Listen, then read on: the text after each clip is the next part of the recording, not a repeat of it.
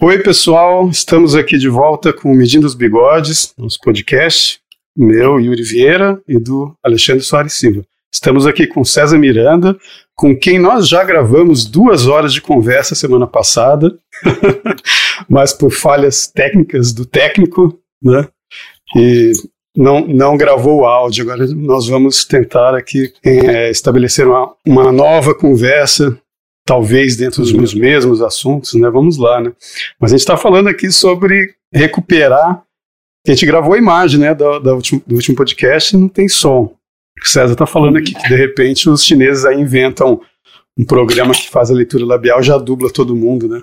É, é, porque, olha só, eles têm, eu vi essa semana eles derrubando uns portes de, de 5G que, que, que faz reconhecimento facial. Uhum. Reconhecimento, reconhecimento facial de chinês é uma coisa. Tem que ser muito bom, né?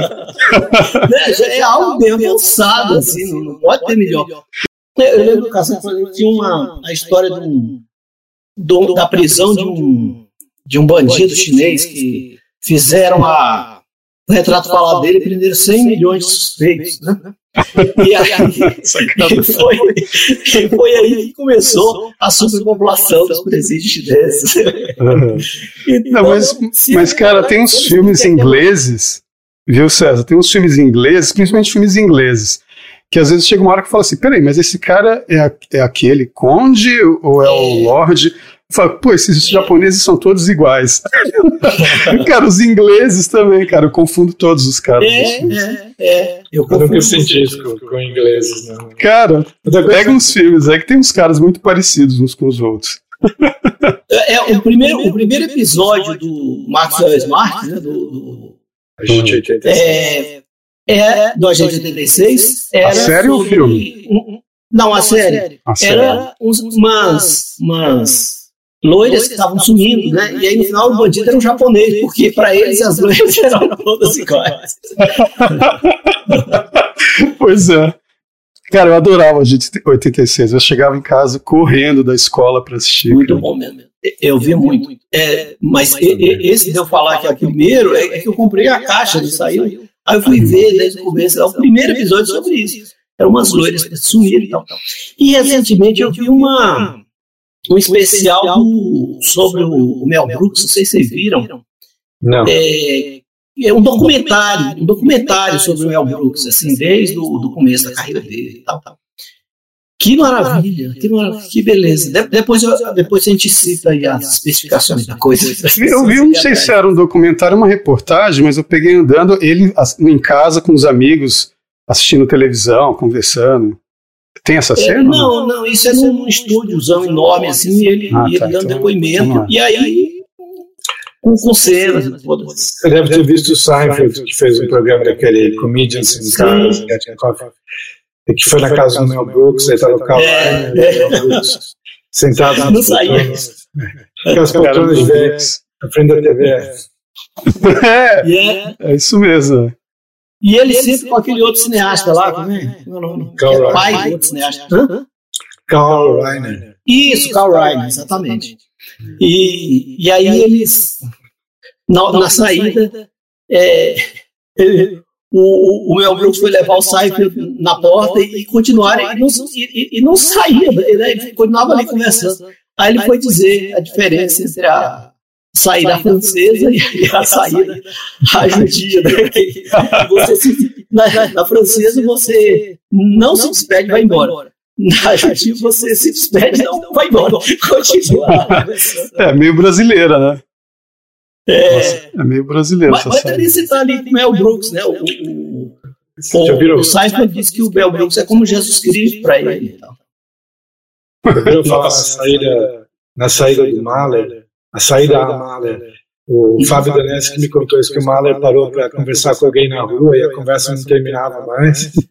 E uma hora passou um bonde e o Mahler simplesmente, enquanto o cara falava, se jogou no bonde. Aí foi aí que ele teve a ideia do, do, do último movimento da terceira sinfonia. Né? tipo, ah, que alívio, né? ah, é. É, porque tem umas despedidas dessas mesmo, que, que não acabam nunca, né? E dá pra fazer um monte de sketch em cima disso. né? Cara, e o Mel Brooks, Sai, entra em outro assunto e tal. o Mel Brooks era casado com aquela atriz do A Primeira Noite de um Homem, né? É, The e, Graduate. e, é, e ela é uma, uma, uma figura desse documentário, né? Que ele fala assim, com muita tristeza que ela foi embora muito cedo, né? Uhum. E ficaram até o fim da vida dela mesmo, né? Acho que tiveram filhos e tudo, né? E ela falava dele assim com, com paixão. O filho dele escreveu um romance de, de terror sobre zumbis que fizeram aquele filme, né? World War Z, com Brad Ah, é? Pitt. Sei. É o filho do Mel Brooks? É. Sabia, não. Eu acho que eu fui assistir esse filme sem saber do que se tratava, porque eu nunca me importei com esse negócio de zumbi. Também não. É, eu, eu, eu, eu assisti quando aqueles filmes, aqueles primeiros lá, ah, dos Mortos-Vivos, nos anos 80, e, e eu tentei ver essa série aí também que tem, que eu já até esqueci o nome, Wa- Walking Dead, né? Mas eu não. É a eu, Walking Dead, também não vi. eu vi uma, uma temporada, se eu não me engano, eu falei, ah, não, chega. Não, e, e essa, e essa série foi um sucesso enorme, né? Sim, muito grande. Teve muita temporada. É, porque é uma, é uma Não, questão de era- sobrevivência, né? Aquele negócio de sobreviver em meio ao, ao caos, né? Vira isso, né? Aham. Que é interessante, tal, mas a, a história do zumbi é meio difícil de encaixar na, É, na suspensão de descrença aqui.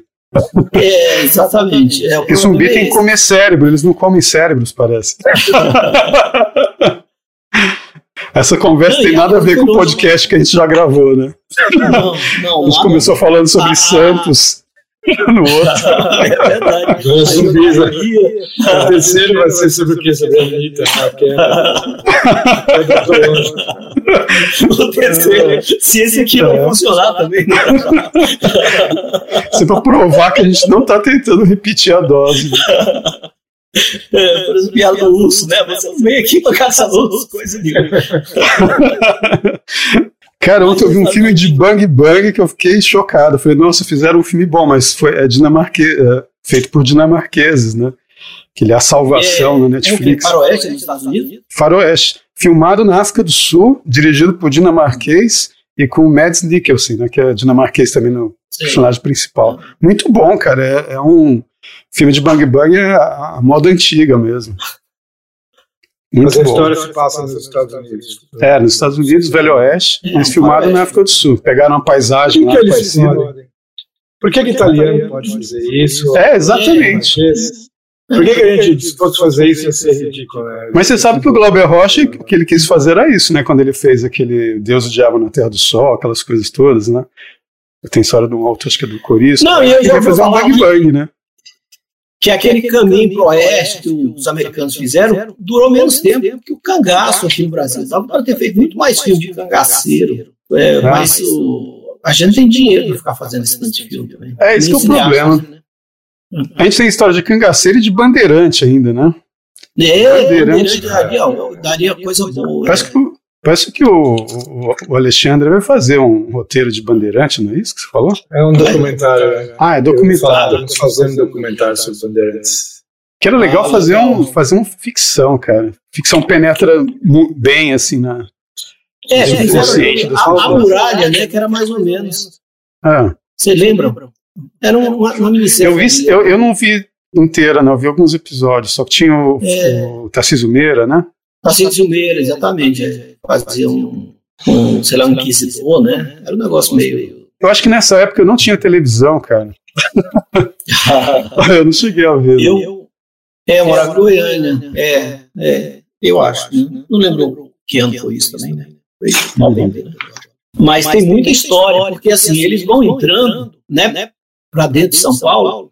Inclusive, São Paulo já é para dentro, né? Porque Sim. resolveram fazer a, a capital ali para não, pra não ter invasão, essas coisas. Uhum. E aí vão indo mais até chegarem no, no Mato Grosso, né? Que aí vira acharem rios, lá, né? vira as monções e tudo. Inclusive a capital do Mato Grosso era, era ouro, ouro, igualzinho Minas, né? Uhum. É, há muito, há muito que se contar disso aí. Não A tem, casa- se romances inventar. sobre isso. não tem muitos romances sobre isso, né? O Yuri eu sei que leu. É, Acho que Coração de onça, né? Coração de Onça é o Félix Narval Fontes, que, é muito, que eu achei muito bom. Eu não sei se é infanto juvenil, que a gente leu naquela coleção Vagalume, né?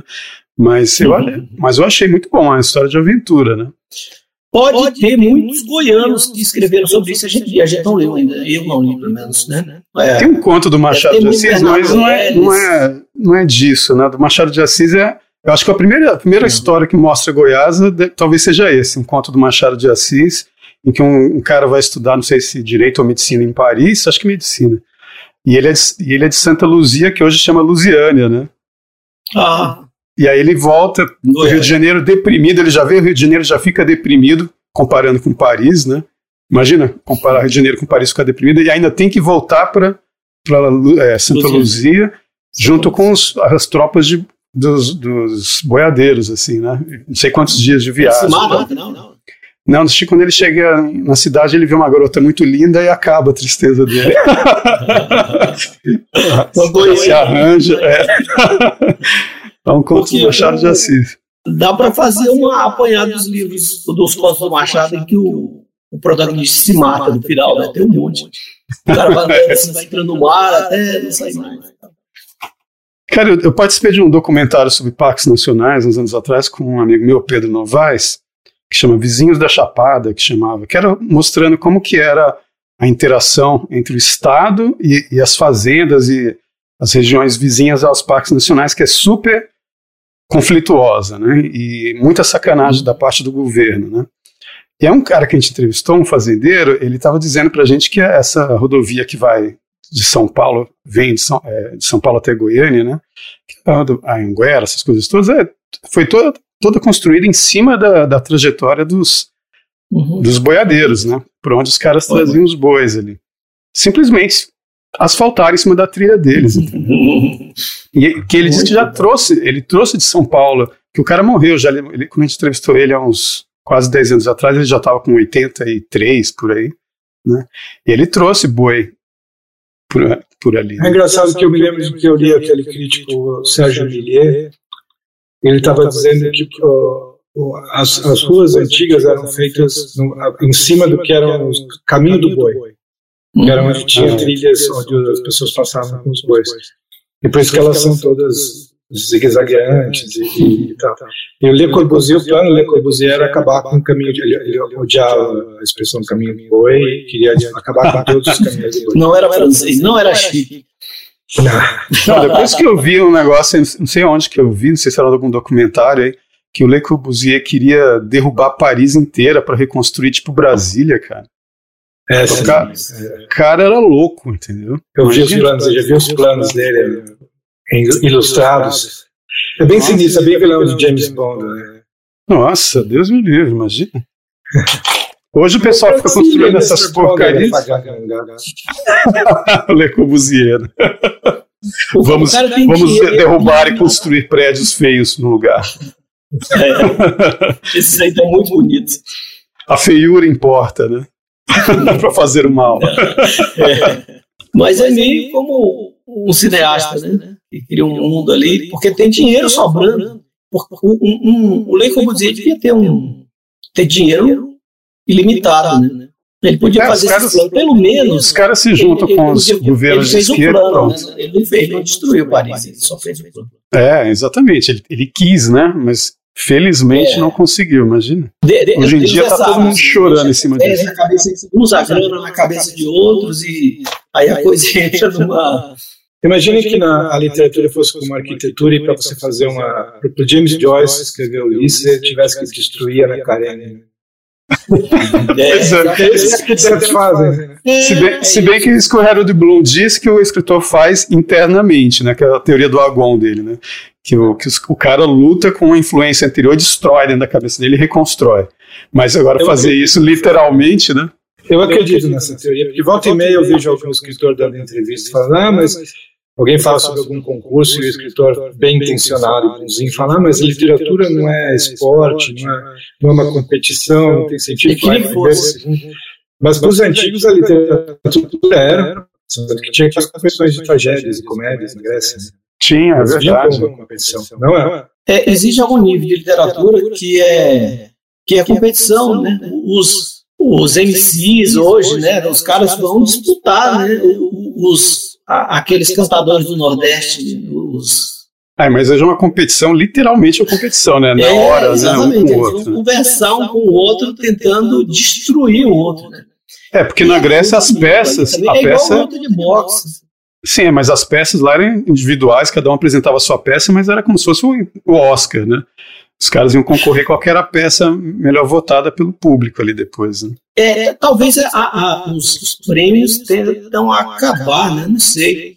O, o Oscar, eles já, já, já diziam, o ganhador é o fulano. Hoje diz, o Oscar vai para o fulano porque não pega bem falar que ele é ganhador. É. né? Senão, É uma besteira tão grande, né? Não, é uma coisa.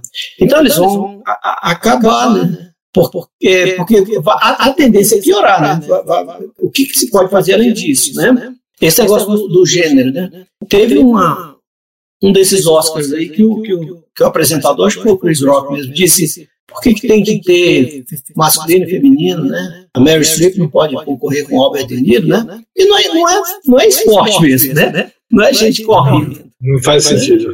Então, então não tem nada demais, né? Então você pode ir acabando também. com- No final das contas, talvez vire ao contrário, né? Vão ter que criar mais coisa, que é para premiar mais Melhor ator negro, melhor ator coreano, né? É, Vai ter- exatamente. Vai ter, sim. Transgênero, né? É, melhor ator transgênero. né? Daqui a pouco Que é chega para todo nisso. mundo ser premiado. No- tem uns prêmios aqui que eles vão acrescentando coisa, né? O, o, o Grammy, eles inventaram o Grammy Latino, e aí vira aquela coisa, né? Aí o sujeito ganha, ganha um Grammy de melhor disco, só que é um Grammy Latino. Tipo aquele, aquele filme é, Meu Malvado Favorito, né? Que o sujeito roubou a Torre Eiffel de Las Vegas. é mais ou menos como ganhar o, o Grammy Latino. É, é, é roubar a Torre Eiffel de, de Las Vegas. Cara, eu já participei de premiação de filme que eu ganhei prêmio com, com curta-metragem meu. Vou te falar, cara, é um estresse na hora. quando os caras, quando os caras vão anunciar. E quando você não ganha o que você queria, você fica puto lá. Todo É mundo é. O interessante é isso, é todo mundo, de certa forma, trabalha ali no, ramo das Porque tem uma coisa, aqui no Brasil é pior ainda que é o seguinte, aqui é essa coisa de justiça social e tal, então vai ter premiação, os caras se sentem culpados, os jurados lá, né, se não votam nos filmes que estão denunciando alguma coisa. Entendeu? Que não estão mostrando alguma coisa de um povo oprimido, sofrido. Então, por exemplo, um, um- esse curta-metragem Espelho, né? Tá no YouTube. Eu ganhei o prêmio de melhor direção. E ele era melhor que todos os outros que estavam lá, assim, sem modéstia à parte mesmo, entendeu? Porque o pessoal é ruim de fazer filme de ficção aqui no Brasil, sabe? Ainda mais curta-metragem. E, só que ganhou o quê? Eu ganhei um, um documentário que umas garotas fi- ficavam subindo junto com os lixeiros no caminhão de lixo e acompanhando o trabalho dos lixeiros. Esse foi o melhor filme. Por que, que não deram o prêmio? Ah, porque você já ganhou o prêmio de melhor diretor. Então eles têm isso também, distribui os prêmios. Um filme não pode ganhar de melhor diretor e melhor filme, não, porque é injusto com os outros.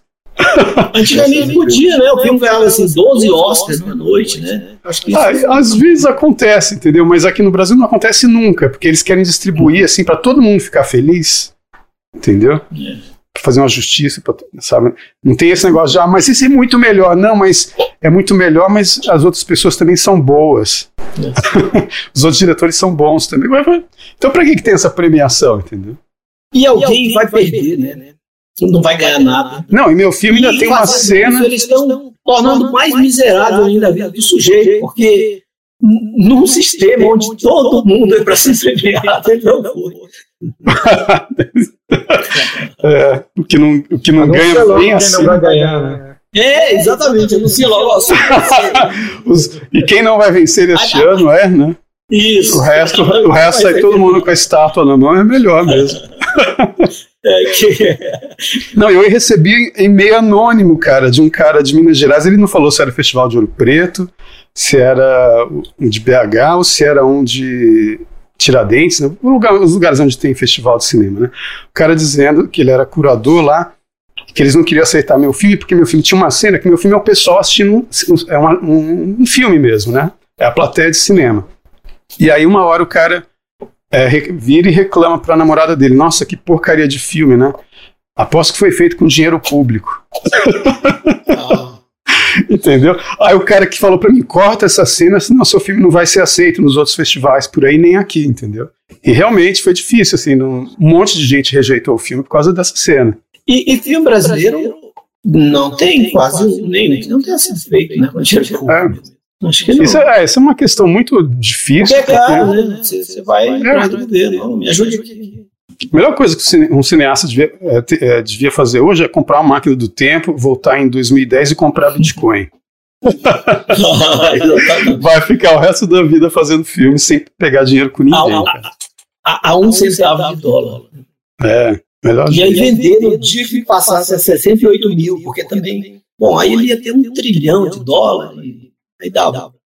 Eu vou te falar, cara, dá para fazer filme, alguns curta tal, com o pessoal ajudando, sem ninguém pagar nada, você com pouco dinheiro? Dá. Só que você é, não tem essa a cultura japonesa aqui no Brasil, que, que eu estava comentando outro dia aí, é, em que o diretor é tratado como, ó, paizinho, mestre, não sei o que. Não.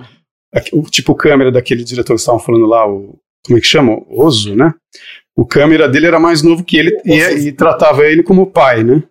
Como pai o câmera dele. O câmera mais velho que é, o diretor e tratava, é, tratava o diretor como pai, todo mundo respeita. Aqui, se você vai fazer sem, sem dinheiro, nossa, aí que os caras sambam na sua cara, entendeu? Você tem que enfiar dinheiro no rabo dos caras para eles se sossegarem e trabalharem direitinho. Senão é cada coisa que acontece, cara. Por isso que o cinema publicitário em São Paulo, durante os anos 80 e 90, foi super bem sucedido, porque tinha muita grana envolvida, e aí muita gente boa trabalhando, e eu trabalhei lá na, na Adrenalina e na Croma, em São Paulo. Nossa, cara, é punk, viu? Trabalhar em produtora de cinema publicitário. Os caras são. Eu acho que esses, os diretores brasileiros, nas horas, quando estão fazendo filme, estão trabalhando em publicidade, né? Eu acho que quase todos. Ganha muito dinheiro, né? dirigindo. É, ganha dinheiro. Não, e tem coisa, tem coisa até pior do que isso. Por exemplo, eu trabalhei em produtora, depois de ganhar prêmio, aqui você ganha prêmio, aí o que, que, você faz? Você vai fazer um longa-metragem? Não, agora você vai trabalhar fazendo vi, vídeo institucional para a empresa. Aí a gente filmou a construção de uma usina, como é que chama aquilo? É um lugar de, onde eles derretem minério de ferro, lá em Barro Alto. A gente ia filmar a construção da, desse forno elétrico, né, um forno elétrico que chama. Os caras construíram uma hidrelétrica só para alimentar o forno elétrico, gigante. Como que você derrete minério de ferro? Você joga o minério de ferro lá dentro e passa uma corrente elétrica gigante, como se fosse uma resistência gigante, entendeu? Derrete o ferro. Então a gente ia a gente filmou isso. Aí tinha, aí tinha uma, uma como chama? Uma competição, sei lá como chama, para poder filmar um negócio desse em Minas, a gente perdeu para quem? Pro pai do diretor do, é, a concorrência, pro pai do diretor do, do diretor de fotografia do Tropa de Elite. Entendeu? Que é o cara que fez o, o, o cida, é, Central do Brasil. O diretor de fotografia do Central do Brasil ganhou da gente uma concorrência para filmar uma obra. O, cara, o cara devia estar tá fazendo filmes de ganhar Oscar. É, não era ah, preocupado com isso. É uma, uma sacanagem, cara. O Rubem Fonseca, ele queria fazer cinema, né? Ele fez curso de cinema nos Estados Unidos. Chegou aqui e viu que dá, ah, é, é, melhor, é melhor escrever livro mesmo. Os, os contos dele são bem, assim, experimentais, umas coisas diferentonas, mas os romances dele você vê que é como se fosse um, um filme bem dirigido, entendeu? É. Que desespero para a coisa mais viável econômica comercialmente para você fazer escrever um livro. é muito azar, né? Cara. Porque eu estava pensando nisso, será que ele. Os livros dele vendiam muito? Assim, eu acho que teve um ou dois. Qual, Rubem Fonseca? É. Teve uma época que vendeu muito, nos anos 90, é, 80 e 90. Muito, é. Mas, eu gosto do Rubem Fonseca, eu acho ele muito bom. É o mercado, né? Eu já li alguns contos pequenos dele, só, nos romances. Eu lembrei de falar Eu li uns, eu li uns 15 né, livros dele. Né? Eu escrevi, um, eu escrevi um texto na revista Bravo uma vez inteiro só falando mal do Rubem Fonseca. É. eu tenho um conto seu que o personagem fala mal do Rubem Fonseca também. No meio gratuitamente. Né? É, mas eu gosto, entendeu? Eu acho legal. Não, um estilão principalmente a, as mudanças que ele faz de um conto para o outro, tem mudança de estilo, assim, de, ele, ele, experimenta muito, entendeu? Você contou um conto da outra vez dele, né? Que o pessoal vai. Aparece é. um urto lá na praia. É. Conta o resto. É, e depois todo mundo arma as, como fala, os guarda-sóis em volta do corpo. O cara morreu durante a noite, como foi? É, amanheceu morto lá na praia, ninguém sabe como foi, né? E aí o pessoal arma os guarda-sóis em volta, ficam lá assim, to tomando sol na praia, curtindo com as crianças, com as famílias e tal. E o cara morto. Aí chega depois o, o, o rabecão lá, chega a, é, o IML, a polícia, retira o corpo, aí chega uma família, ninguém quer, quer ficar ali porque tinha um corpo na areia, né? É, né? Mas aí chega até aquele espaço vazio, né? Aí chega aquela clareira, aí chega a família, nossa, guardaram lugar pra gente, mete o guarda-sol bem no lugar onde o cara tava morto, todo mundo, as crianças começam a brincar na areia e acaba, acaba o conto, é só isso. Né? É bem conto de carioca mesmo, se bem que ele é mineiro, né? Mas é bem carioca esse conto. Ele é mineiro, né? Ele é muito carioca. Juiz de fora, né? É, foi novo, né, pro Rio, né? Juiz de fora é meio. Parece que o povo de lá é meio mais chegado, né? mais chegado no Rio do que em Minas, você fala? É, parece. Não sei. É, Pelo menos o Rubens Fonseca, acho que é. Eles passam férias no Rio. Assim. A literatura dele é muito carioca, né? Uhum. Ele foi comissário de polícia, né, cara? Imagina. E ele trabalha no Rio? Como Eu acho que sim, é no Rio. É, Tem um conto dele muito bonito sobre, sobre o pessoal que faz balão. E no final do ano, meus, meus avós moravam no Rio de Janeiro, metade da minha família é do Rio de Janeiro, né? A gente ia de São Paulo passar o Réveillon no Rio de Janeiro. Cara, era muito bonito, o céu ficava assim, coalhado de balão, entendeu? Mas a polícia ficava atrás dos caras, entendeu? Porque cai, toca fogo e tal. Aí tem um conto dele muito bonito da polícia perseguindo o balão, tentando encontrar os caras que estão soltando os balões, né? E eles perseguindo o balão para ver se vai cair em algum lugar, e o balão cai no mar, e no final tem um comentário pro céu, nossa, que coisa linda, uma coisa assim, entendeu? tipo assim, o cara tá lá tendo que caçar os caras que fazem aquilo, mas sabe apreciar esteticamente o negócio, entendeu? O Rio ficava muito bonito no Réveillon com os balões. No ano novo, meu pai dava tiro pro alto de revólver. Bem carioca, né? É. é. Eu acho todo na, na, época que, que, todo mundo tinha um revólver em casa, né? É, no fim do ano, os homens faziam isso. Às vezes era a única vez na vida ou naquele ano que dava um é, tiro, né? Às vezes e, era. Porque você tinha um revólver, não era para sair por aí matando as pessoas, né? Hum. Era para ter um revólver, uma sensação de segurança. Não era proibido, não, você tinha. Uhum. E aí, de noite, o cara. Aí, na passagem do ano, o cara pegava o revólver, apontava para cima e dava pá, pá, pá, pá. Às vezes lencava, né? Não saía, não saía bala. a bala velha, né? É. A munição tá velha já. É, o revólver com problema, você não sabe. E, e, aí a pessoa tinha aquele mesmo revólver assim, por 40, 50 anos, né? É, e o do meu pai é o mesmo revólver que ele comprou quando saiu do exército. É. Usa o mesmo até hoje. Mas, Mas o, os balões, é, é proibido, parece uma coisa perigosa, porque eles, eles são cheios de ar quente, né? Uhum. Pode provocar incêndios, pode. E é no época seca também, né? Que se solta isso. Uhum. Sei. Se bem que no Rio de Janeiro, né? Chove pra caramba, né? Em janeiro, né? Mas se fosse aqui, por ah, exemplo, é. por exemplo, aqui em Goiás, uma vez um amigo do meu pai, que era lá da Vasco, veio para a fazenda da minha avó com a gente e resolveu fazer um balão, porque ele sabia fazer balão. Ainda bem que o balão pegou fogo na saída, né? Porque imagina em julho só tá balão em Goiás. É pra botar fogo em meio mundo, né? É. Na, na época a gente nem pensava nisso. Né? Mas é, eu já vi balões aqui em Brasília, mas coisa profissional, né? De gente andando e tal. Uhum. Mas a Goiás nunca vi. Acho que não é uma coisa goiana, não. Não, não é. Que não tem isso, não. Agora, esse negócio de incêndio, cara, por exemplo, uma, eu, tava, eu li uma reportagem sobre a Califórnia, daqueles incêndios que rolaram em, ano passado, retrasado, não sei. Parece que não tem lá, né? É, mas um gigante que teve, né? Queimou até casa de ator aí. Mas um cara fazendo o mesmo comentário que o pessoal da, desse documentário que eu trabalhei fez lá nas Chapada dos Veadeiros. Porque os índios, cara, eles faziam queimadas já antes dos portugueses chegarem. Eles queimavam é, lá nas Chapada dos Veadeiros, que junta aquela, como diz minha avó, não, aquela maçaroca, né, aqueles mato seco, né, vai acumulando, uhum. eles queimam aquilo para é, controladamente, para quando começam as chuvas, nascem brotos, aí os veados vêm comerem os brotos e eles caçam os veados, entendeu? Então eles queimavam para uhum. poder ter uma isca para atrair os veados, né?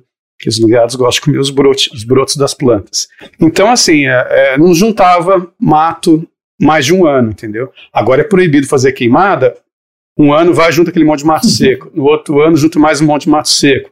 Depois de cinco anos, cara, tem tanto mato acumulado que qualquer faísca é.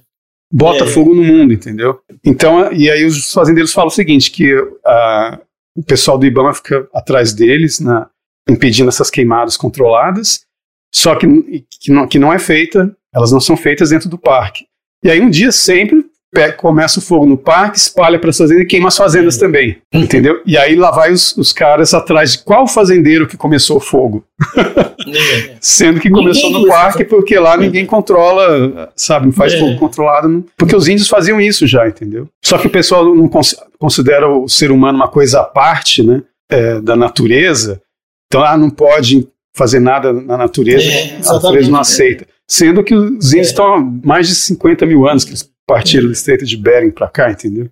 Estão aí interagindo faz tempo, o negócio, a região está acostumada com isso, mas não, agora.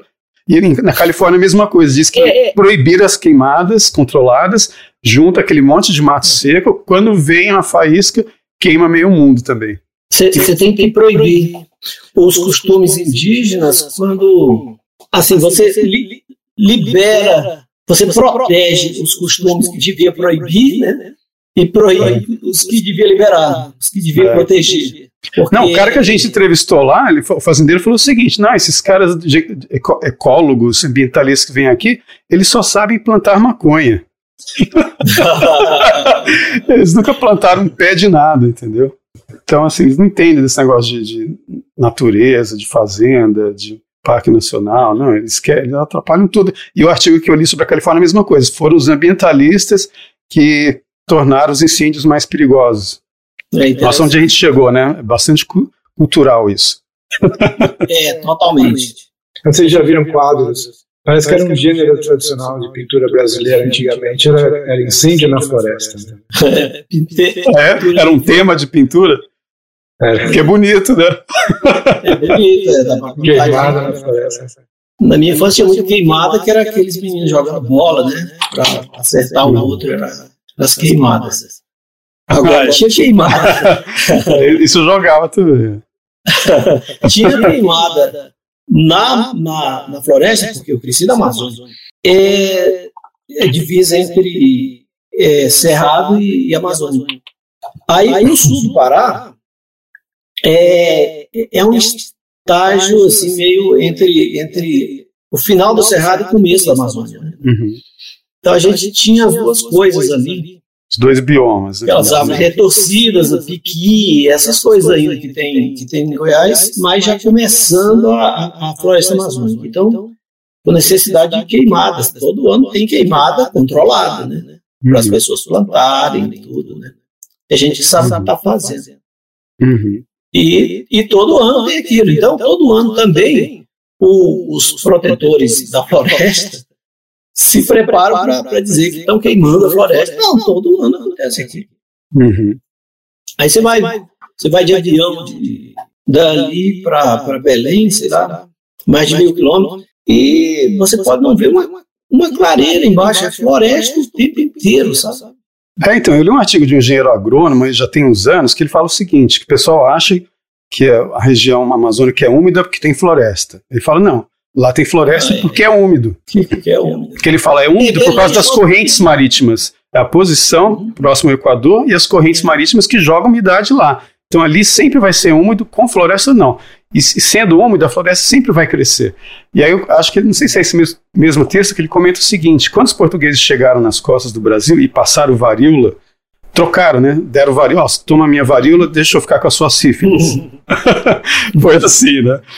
Deu passaram a varíola para os índios, os índios deram a sífilis em troca, né, que eles levaram para a Europa para entregar para o Nietzsche. Enfim, mas. Um, um, pouco de um pouco de atraso, mas chegou lá. Então, mas a varíola foi, foi espalhando pelos índios até chegar na região amazônica, onde os portugueses não tinham chegado ainda, e morreu aquele monte de índio. E nessa época, na Amazônia, ela era tão desmatada que tinha um monte de geoglifos, né? Sabe aquele negócio tipo tem Nazca, aqueles desenhos no, no chão? Que você só vê do céu, né?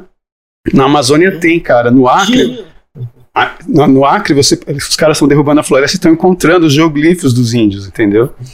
E para construir aquilo, para fazer aquilo, você tem que estar tá com a mata toda derrubada. Entendeu? Então o pessoal fala, ah, mata virgem tal, mas esse geoglifo gigante que você só vê do céu. Porque os índios tinham derrubado a mata. Mas como que ela cresceu? Porque eles morreram de varíola. Então, assim, os índios, quando os portugueses chegaram lá, já tinha passado 100 anos, a, a mata já tinha crescido de novo. Então, o que esse cara fala é o seguinte: para a Amazônia não ser destruída, o que, que é? É só você parar. Parou 100 anos, cresce de novo. Até a terra que, que eu herdei aí, que, é da, que era do meu bisavô, chega, lá, chega lá o pessoal do IBAMA, ah, isso aqui é só, agora é a reserva legal da fazenda, não pode derrubar, é mata natural, autóctone. Blá. Cara, isso não é mata, uhum. é sim. Cara, era plantação de café do meu bisavô, entendeu? Uhum. Ali era tudo derrubado, era uma plantação de café enorme. Aí o que aconteceu? Acabou a plantação de café, meu, meu bisavô morreu, dividiu com os filhos, que a, meu avô dividiu com os filhos dele também, cada um com o seu pedacinho. E agora tem uma floresta lá, mas onde é a floresta era uma plantação de café. A floresta apareceu uhum. em menos de 50 anos. Entendeu? A Amazônia é a mesma coisa. Se aqui que é seco acontece isso, imagina na Amazônia. É, Aí fica essa é, choradeira, tem, cara. Tem aquele documentário do, do Sebastião Salgado, né? Não sei se você viu, O Sal da Terra, que ele recupera um, um espaço lá enorme, eu acho que lá em, em poucas décadas, né? O, o negócio era seco, seco, com espação enorme, só de terra, de pedra, que ele plantou e pronto. Hoje não é mais. Uhum. Então, a, a, natureza trabalha muito rapidamente. E, o, e, e, Belém, Belém chove todo dia, né? Uhum. Você vai lá, você, você vê isso, é impressionante, todo dia mesmo.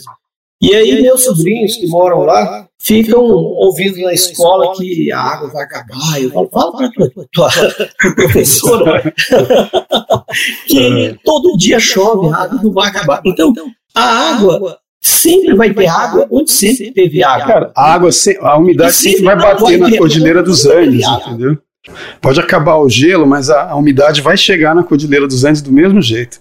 Eu estive na região amazônica do Equador e, eu, e aqui no Brasil eu fui só na, ali onde é Parauapebas e Eldorado dos, dos Carajás, né? E Marabá, né? É o que eu conheço. É o que eu conheço da Amazônia é isso.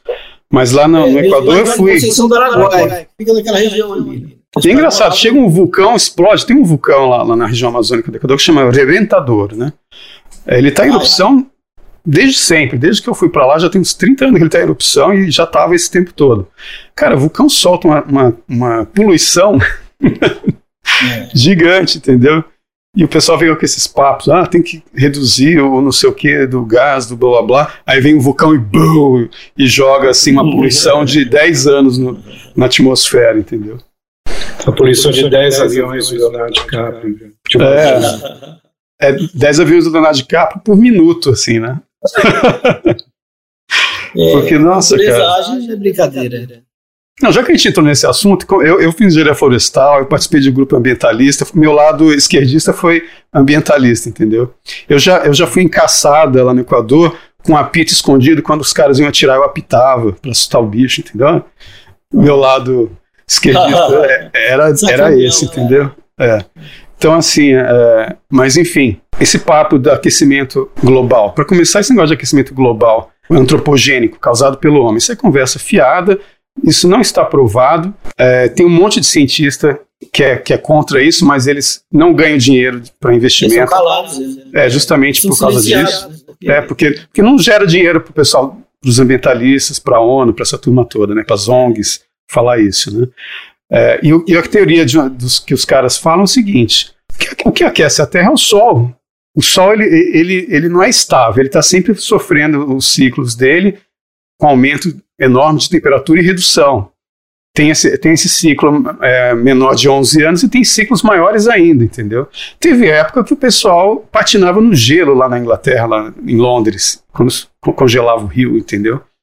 Rio Thames. Imagina os caras patinando. Tem quadro disso, entendeu? Quadro antigo dos caras patinando no gelo ali, entendeu? Porque passa por esses ciclos mesmo. Não foi a, a Revolução Industrial, não sei o que. O cara, um vulcão explode. É pior que, que várias revoluções industriais. O que acontece é que quando aumenta a ação do Sol, aumenta os ventos solares, né? Aquela irradiação eletromagnética do Sol. Quando essa radiação eletromagnética chega na Terra, ela impede a chegada do, dos raios cósmicos. E os raios cósmicos, eles participam na formação das nuvens, eles transformam o vapor d'água em nuvem. Entendeu? Para aquela condensação precisa dos raios cósmicos. Mas a, a, o vento solar impede a chegada dos raios cósmicos.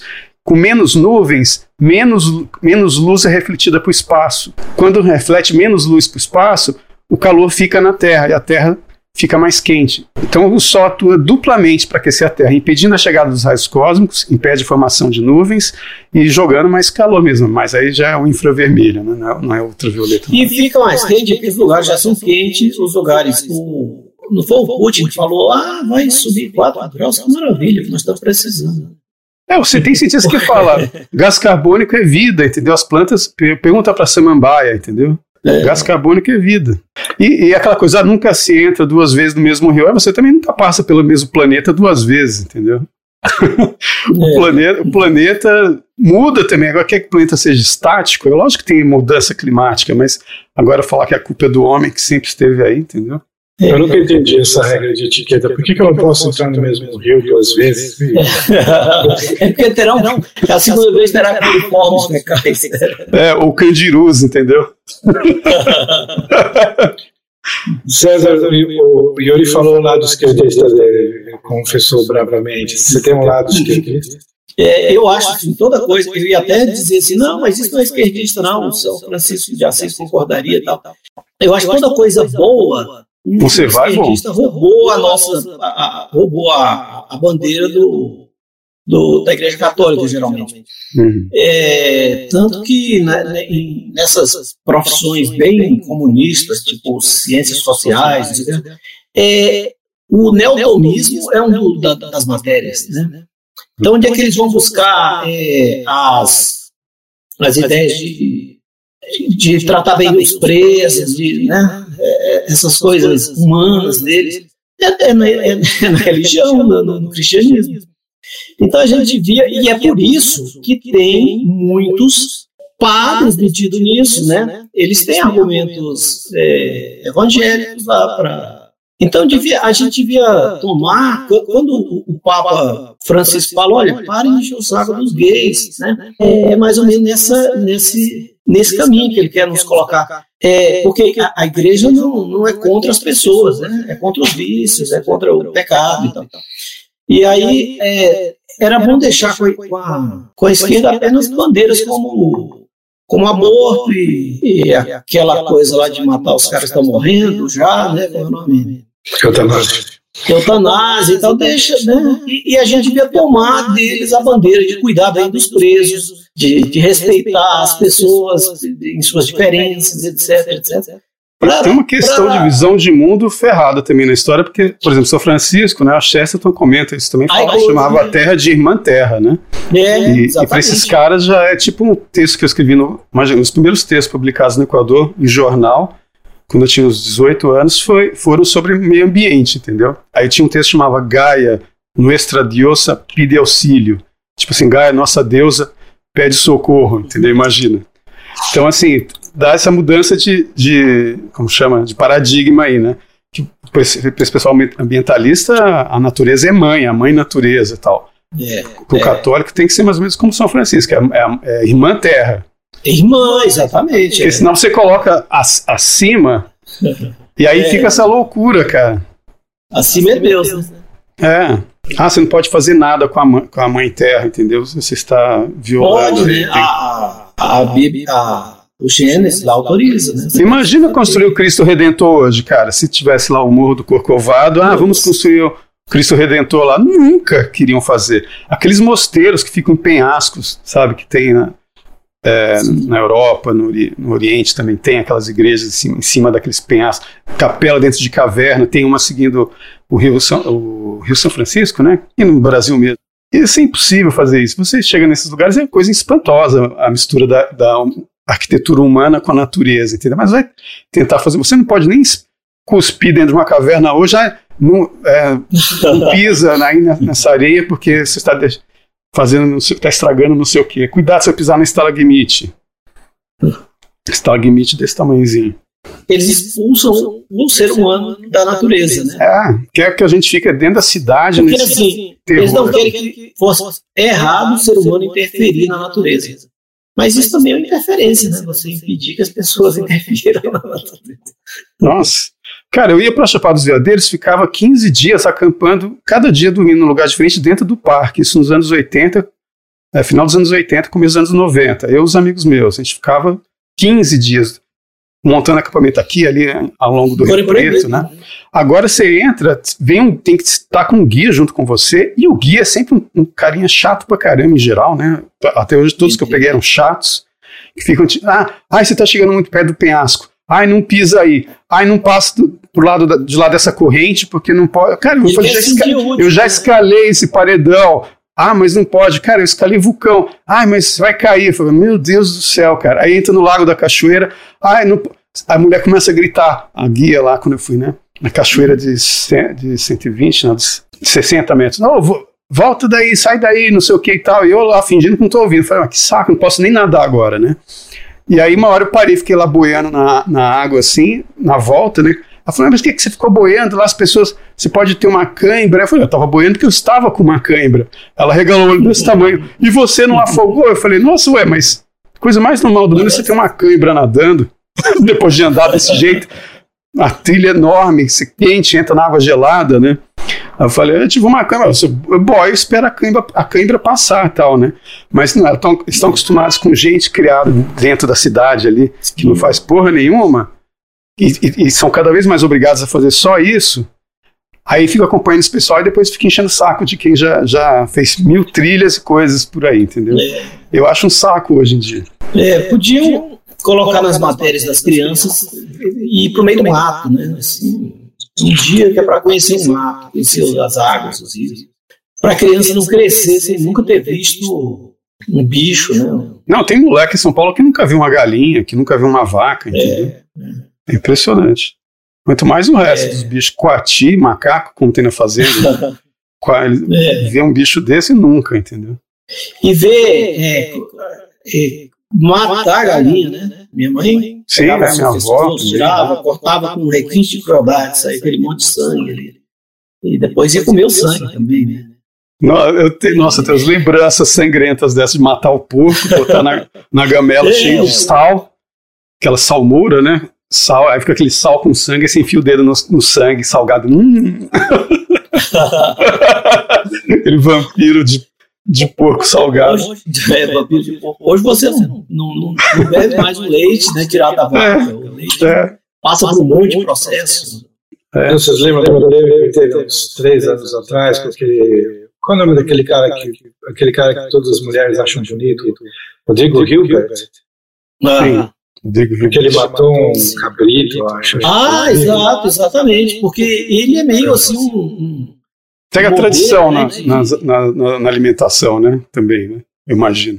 Que ele é um cara raiz, né? Ele constrói a churrasqueira, aquele cara, né? é, Ele, É. ele faz a churrasqueira, ele faz tudo, ele mata o bicho, ele corta.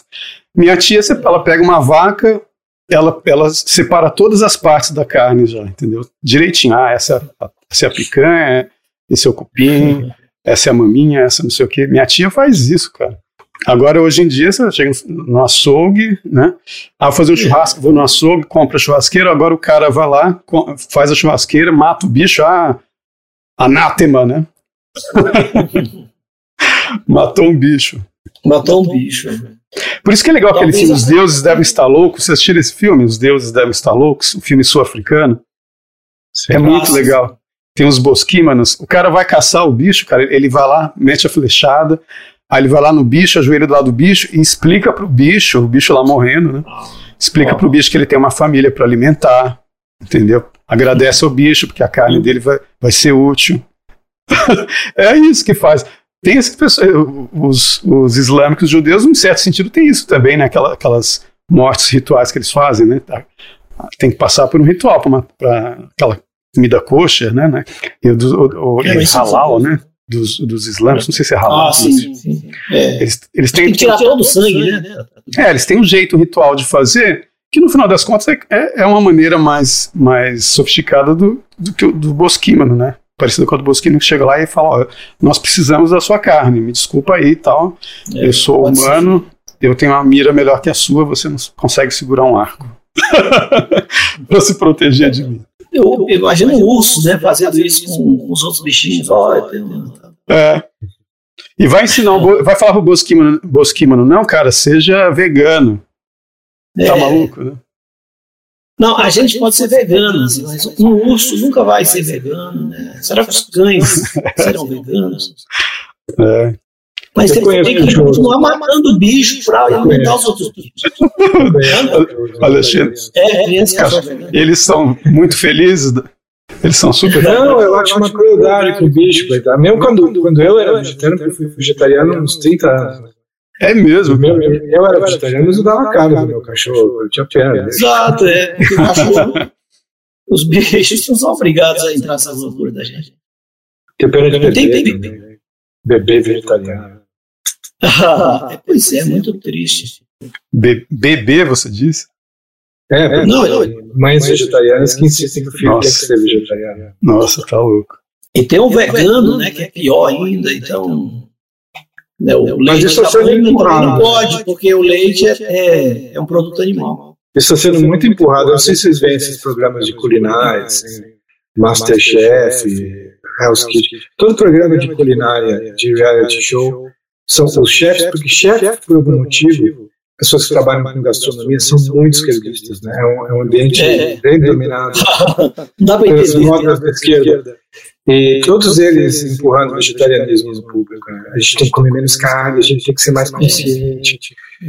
Eu só acho bom isso porque você vai no açougue parece que tem mais carne, né? Sobra mais pra gente. entendeu? E os chineses estão nem aí para isso, né? Não, e tem uns animais, cara, que se você não para, se você para, por exemplo, de matar a vaca, ah, não vamos mais matar a vaca, não sei o quê. Cara, tem bicho que, que entrou em extinção porque o, o ser humano parou de comer, entendeu? Sim.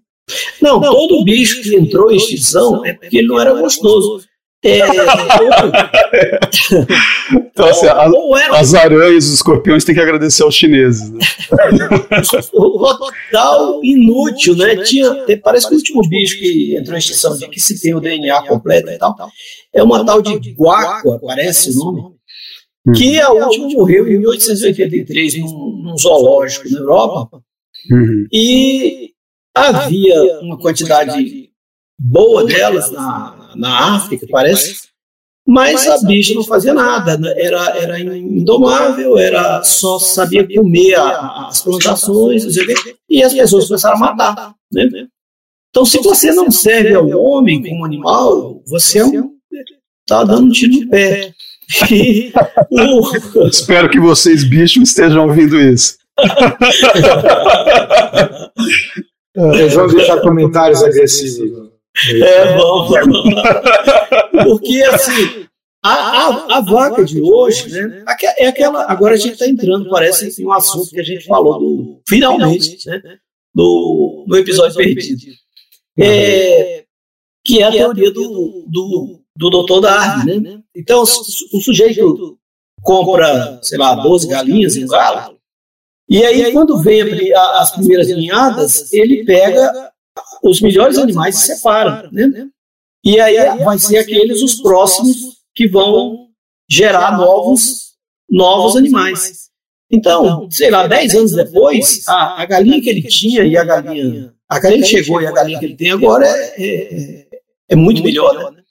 Sozinha, deixadas na natureza, bom, uma galinha provavelmente vai morrer, né? Porque ela não tem. É, cara, tipo galinha da. Angola. Galinha da Angola, na fazenda tinha um monte, entendeu? E galinha da Angola é um bicho meio selvagem. Assim, ela tá por ali, Sim. mas, mas ela fica botando o ovo no pasto. Você tem que ficar caçando o ovo delas, né? Da galinha da E e não só. E e não aí só você para. Os bichos. Ah. É, e não só os bichos, né? O milho que a gente tem hoje, né? a espiguinha do milho original é pequena, hoje é uma espiga enorme. Eu não sei se Porque eu o homem vai Eu fui no- trabalhando. Eu fui no Museu do Milho, cara, no Equador. Tem milho que você não imagina, cara. Tem do milho milho, roxo, milho azul, milho É. cor-de-rosa, desse tamanho, desse tamanho, um grãozão assim, um grãozão assim. É impressionante, cara. Não me imagino pagando ticket para entrar no museu. eu não sei como eu fui parar lá, cara. Eu não sei se eu fui por conta própria. Eu acho que eu fui com a, com a Hannah, que era uma estudante alemã, a gente estava sempre andando junto e ela tinha essas curiosidades. Mas eu fui nesse Museu do Milho. Mas uma coisa interessante sobre o milho é que a gente tem uma, uma, uma gastronomia rica, né, do, é, ligada ao milho, e a Europa, 100% do milho é para os animais, né, para os bichos. Quer dizer, um, um, francês, coitado, né, uma, uma gastronomia rica como a deles, né, ele não tem uma pamonha, não tem um fubá, uma broa. Mas eu confesso que eu não, eu não gosto de, de pamonha. O cara mora em Paris. Eu não gosto muito de pamonha, não. Eu acho que deveria ser assim: deveria ser uma linguiça gigante com uma, com uma tirinha de pamonha dentro. e não uma pamonha com um pedacinho de linguiça dentro, entendeu? Não, pra mim tinha que ser o contrário. Não é meu favorito, não, mas tem muita coisa de milho bom, né? Tem. Tem, tem os, os fubás e tudo. E é, eu vi um, um Globo, Globo Rural um dia desse, é um senhor sei lá, ele devia ter uns 70 anos, falando que ele foi ver arroz, plantação de arroz, com uns 10 anos. Era milho que eles comiam em diversas formas, né? A querela que misturava, enfim. Então, teve muita gente vivendo de milho, né? E, e, e o, o, trigo também é uma coisa recente. É, parece que teve um, um sujeito que ganhou até o prêmio Nobel da paz por ter criado um trigo que desce mais facilmente, que desce no mundo inteiro, isso lá para a década de 50. Uhum. E, e foi quando o trigo chegou aqui, né? Uhum. Mais democraticamente, não existia esse tanto de trigo. É, as pessoas, por isso que se desenvolveu uma cozinha bem rica e diversificada com mandioca e milho. E, e o trigo, porque o trigo é, do, é, do, é de regiões frias, né? Não é para cá mesmo. E hoje, e hoje a gente come pão todo dia, e rosca, tudo, tudo de trigo. Minha avó, cara, e meu avô, né? Mas minha avó, porque meu avô morreu quando eu era novo ainda. Na fazenda ele plantava de tudo, entendeu? Tinha, eu lembro da gente brincar de pega-pega no meio da plantação de cana-de-açúcar, entendeu? Por isso que esses filmes que tem essas, essas cenas, aquele filme de ET, que o, o, ET aparece no meio de uma plantação, assim, me lembra essas cenas de Filme pega, sobre pega... cana-de-açúcar também daria muito, né? O Brasil tem uma história enorme, mano, é. envolvendo a cana. Ela plantava cana-de-açúcar, milho, arroz. A gente, é, antes de ter máquina de arroz, tinha que levar. No, tinha um cara que você pagava para ele, para ele beneficiar o arroz, né? Com, o arroz, é. Tem as máquinas de arroz, é coisa da minha é. infância mesmo, né? Você lembra que a gente brincava, juntava aquele monte de saco de arroz num lugar lá que a gente subia lá em cima, né? Do, saco é. de arroz para brincar lá em cima. É, exatamente. Muito arroz. Então põe arroz na máquina né, tem, ele passa por vários processos ali, né? Então tem um saco para onde vai a, a, casca, tem outro saco para onde vai outra casquinha ali, até, até sair no, no lugar onde o, arroz está possível de fazer. Uhum. Hoje a gente não vê isso, né? Uhum. Assim, ou, ou, talvez, bom, pelo menos lá no interior não se planta mais arroz, já, já recebe o arroz das regiões do sul, o arroz que já vem prontinho quase, né? Você joga. Hoje nem se lava mais arroz, né? Antigamente se lavava o arroz, procurando coisas ali no meio e tal. Eles falaram, não lava, eu fiquei pensando, mas eu lavo ainda. É, então, tem gente que não lava, a gente não lava. Porque, assim, não, não há sujeira ali dentro. Né? É, não lava para tirar aquele, aquele amidozinho para não ficar empapado, né? Não, mas ele fica soltinho. Sem lavar? Sem lavar. eu acho que isso é um costume bem goiano, assim, da, da, da lavagem. É, é, não sei. É, porque é uma, uma, é uma, uma coisa bem agrária também, né? As pessoas. Viu? Por que, que lavavam? Porque Alexandre, a pessoa. A gente está falando, Alexandre, se o, se o Dostoiévski e o Tolstói, se eles lavavam arroz o Tolstói, eu imagino que ele fazia de tudo na fazenda que ele escreve, obviamente. Mas ele Nossa, o Tolstói. Cara, mas o Tolstói, quase tudo que ele fazia dava errado, segundo a mulher dele, entendeu? Tem um, tem um livro ótimo, chama As Esposas, que são biografias das mulheres desses escritores russos, cara, é muito bom. E a mulher do Tolstói passou por cada. Nossa, cada Todo porque ele era muito louco. É, mas, mas umas assim, porque eles estavam em dificuldade. Tipo, o Dostoiévski tinha os problemas dele, mas o Tolstói ele tinha as Jogo. ideias loucas. O Dostoiévski ele tinha vício de jogo, ficava sem grana e tal, a, a família que Uma ficava prostituta parasitando ele. de vez em quando também. Oi? Como é que é? E alguma prostituta menor de idade de vez O em Dosto- quando. Dostoiévski, você fala? Dostoiévski tem uma história. então não sei. Mas eu sei que o Tolstói, cara, ele tinha ideias malucas, assim, de, de o que fazer com a fazenda, é, criar cavalo, aí dava tudo errado, plantar não sei o quê, aí dava tudo errado. A mulher dele, assim, eles começaram a ganhar dinheiro quando ela começou a editar os livros dele, entendeu? Aí só que chegou um momento que ele pegou e abriu mão dos direitos autorais, porque ele acha que ele não queria ter posse nenhuma. Aí a família foi pra merda de novo, entendeu? ele era muito louco. Mas um- um- uma fazenda, a- as chances de algo dar errado são muito grandes, né?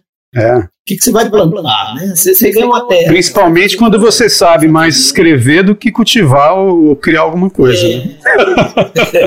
Aí dá mais errado ainda. É, tem que Que ser cara- coisa para profissional. Eu achava que ele era um super fazendeiro, ricaço, assim e tal, mas você vai ler a, biogra- a- a biografia da mulher dele, cara, nossa, ele só ferrava com, com o que fazia lá. Difícil. né? É, e, e- e nessa região dele deve ser complicado, não, não deve, né? Porque o Brasil tudo dá, né? Porque meu pai conta história de plantação de contava história de plantação de algodão, de Minha avó tabaco, plantou também, também né, plantou café, meu, meu, meu pai disse que fumou durante. Meu pai fumou durante uns 40 anos. Ele disse que o primeiro cigarro que ele fumou foi ele plantou fumo. Ele plantou. Então ele pediu para o pai dele: Não, é, eu queria fumar. Ele falou: Então plante seu fumo. Aí ele foi, deu um espaço lá para ele, ele jogou a semente, disse que nasceu uma coisa linda, né? Aqueles, são as folhas muito grandes, né? São E- bonitas as folhas de tabaco. né? É. E aí o pai dele falou: não, aquilo é meu agora. Assim, os pais. Mas, mas para fazer fumo de rolo, você fala? É, eles, eles, eles plantavam, pegavam, secavam. Eu acho que vendia, depois embolava aquele, aquela coisa seca e vendia para alguém que fosse fazer mesmo fumo de rolo. Tá. Mas. é, e aí ele disse que ficou 40 anos procurando graças de cigarro e não achou parou de fumar. Ele fumava porque era moda, eu acho que todo mundo fumava, todos os adultos, né? É. Da década de 30, 40, 50, 60, 70, né? 95% dos adultos fumavam. Isso é uma, coisa, uma das coisas que eu menos gosto do século XX, que é, foi o século mais fedido da história. É, Cara, o cheiro de. das Um lado do avião. É. Não, um lado do avião podia fumar, né? Imagina isso hoje em dia. o- Ah, desse, esse lado é de fumante, como se tivesse uma parede de vidro separando. Né? O Bertrand Russell conta a história do avião que caiu de lado assim, morreram todos os não fumantes. O Bertrand Russell fala isso. É, ele conta essa história. Agora. eu vi um vídeo dele falando do Lenin, cara. É. Ah, Tem- sim. tem no YouTube. textos dele sobre Lenin, né? Ele ficou espantado né, com, a, com a figura. assim. Porque o Lenin falava de quem eles estavam matando, assim, como se estivesse falando. É, porque no vídeo parece que ele tá falando o seguinte, que, que ah, eu vim aqui porque você estava dizendo que estava fazendo socialismo e tal, mas que eu estou vendo que você está fazendo é dar propriedade de terra aos, camp, aos camponeses, né? Aí o Lenin Rio falou assim, é, alguma coisa do tipo, eu não lembro agora exatamente as palavras, mas é como se ele quisesse dizer assim, não, a gente está colocando são os camponeses pobres contra os camponeses ricos, hahaha. e, dá uma- e aí, aí o Bertrand Russell imita uma risada de vilão de desenho animado. tipo assim, que reforma agrária que nada a gente quer, que botar os, os, os camponeses É. pobres contra os ricos. É, porque essa é a base do marxismo, né? a luta de classe. E, e- a teoria de Marx era como se fosse uma profecia, quer dizer, ele falava, vai acontecer isso, porque pela, pelo jeito que é o capitalismo e tal, a, a tendência... E não aconteceu nada disso, né? Então, Lenin vai e tenta colocar a coisa na prática, né? Vamos fazer que isso aconteça. É igual um cristão tocar fogo no mundo para fazer o apocalipse acontecer. Uma ideia. Mas só que eu não entendo no marxismo é você tem uma você é cientista, tem a pretensão de ser científico, certo? Vamos ser científico. Sim. Não só descrever o que está acontecendo. Existe uma luta de classes. Ok, se você descreveu cientificamente, objetivamente, tem uma luta de classes, como ser parte daí que você tem a obrigação de fazer parte de um partido na luta de classes? Eu não posso querer fazer parte da luta pelo ponto de vista dos opressores. Eu vou, eu vou ser igualmente marxista se eu fizer isso. Não, e é aquela coisa do povo no poder, né? Do, que é uma, uma contradição de termos. A, né? a ideia se de você- povo, né? Se você está no poder, você deixou de ser povo, né? É elite, se você está no poder. E nunca é o povo, né? Porque no poder não cabe tanta gente. né? É quem, é quem diz que está que tá, que, que, que tá representando o povo.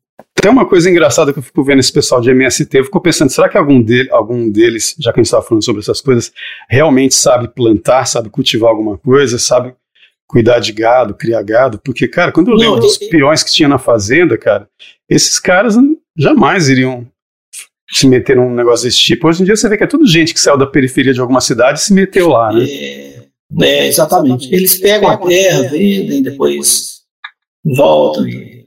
Tem um filme É, muito a- engra- a- engraçado que que chama, profissão. tem um filme que chama A Marvada Carne, você já viu esse filme? Uhum, uhum. Eu gosto desse filme, é engraçado. É um com a, com a- Com a Fernanda Fernanda Torres. Torres. É. É, que ela quer comer carne, né? Nunca tinha comido carne. É, o- é o cara que tá narrando que quer, né? Que é o cara com quem ela casa, né? Ah, é? Ah, sim. Então é o cara que quer, não é ela. É. É, ele, é- tinha ele, é um, ele é um caipira, assim, de, de interior, Ah. de fazenda, mas vai parar num, numa periferia de cidade e finalmente come carne, né? Quando ele tá morando né, numa periferia, de- depois de ter saído do campo. A gente falou sobre três, três elementos nesse podcast. A gente falou sobre água bastante, né, as enchentes, rio, não pode entrar no rio duas vezes. A gente falou sobre fogo, as queimadas na floresta. A gente falou sobre terra, um monte sobre plantação. Agora está faltando a, a- a parte do ar. Vamos falar a parte do ar. Interessante. É, o, o, o fumo, de certo modo, né? Fumaça. É quase, né? Não, mas o negócio que quando você falou de, de, de fumo, fumo de rolo, tal, eu lembrei que, cara, eu tinha tanta encrenca com esse negócio de, de nascer e crescer em São Paulo, ter parentes no Rio e parentes em, em Goiás, é, com, a, com a questão da linguagem, né? Eu lembro tanto que me encheram o saco no colégio, ficaram assim uma semana de bullying em cima de mim, que eu fui contar, porque tinha um peão da minha avó, que ele me deixava acender o pito dele com a binga. Eu fui contar isso pros caras. Ah, ele me deixou acender o pito dele com a binga. Com a binga. Pra quê, cara? Você sabe o que, que é isso, né, Alexandre? O que que é binga? Não, não sei. Binga é um, é um, é um isqueiro de querosene, né? É, Então, assim, a binga é aquele isqueiro de querosene. Pito, né? É o, é o cigarro de palha. Falta não dá conta de ligar aquele negócio, né? Treino. Ah, ele fez. Aí os moleques começaram, ah, ele fez não sei o que com o pito, com a binga do cara, e pronto. Entendeu? Virou assim uma encheção de saco durante uma semana que eu fiquei traumatizado. Assim. Eu não conto mais nada das minhas férias. Tem, um- tem, tem um, tem um, os fumos, geralmente o, o maior fabricante de fumo na, de rolo do Nordeste é Arapiraca, né? E esse teu aí é de Arapiraca, Alexandre? Você podia experimentar fumo de rolo. Deve existir ainda naqueles, na- naquelas feiras, né? Eu já vi para vender. coisa enorme. Hã? Eu já vi para vender aqui, é eu não, eu não sabia como colocar no, no cachimbo, sei lá. Não, você vai ter que dar um trato nele, né? Pegar uma faca, um- um- um- De chá. uma faca, uma faca não, né? Um canivete. né? A gente já viu isso muito, né? O hoje.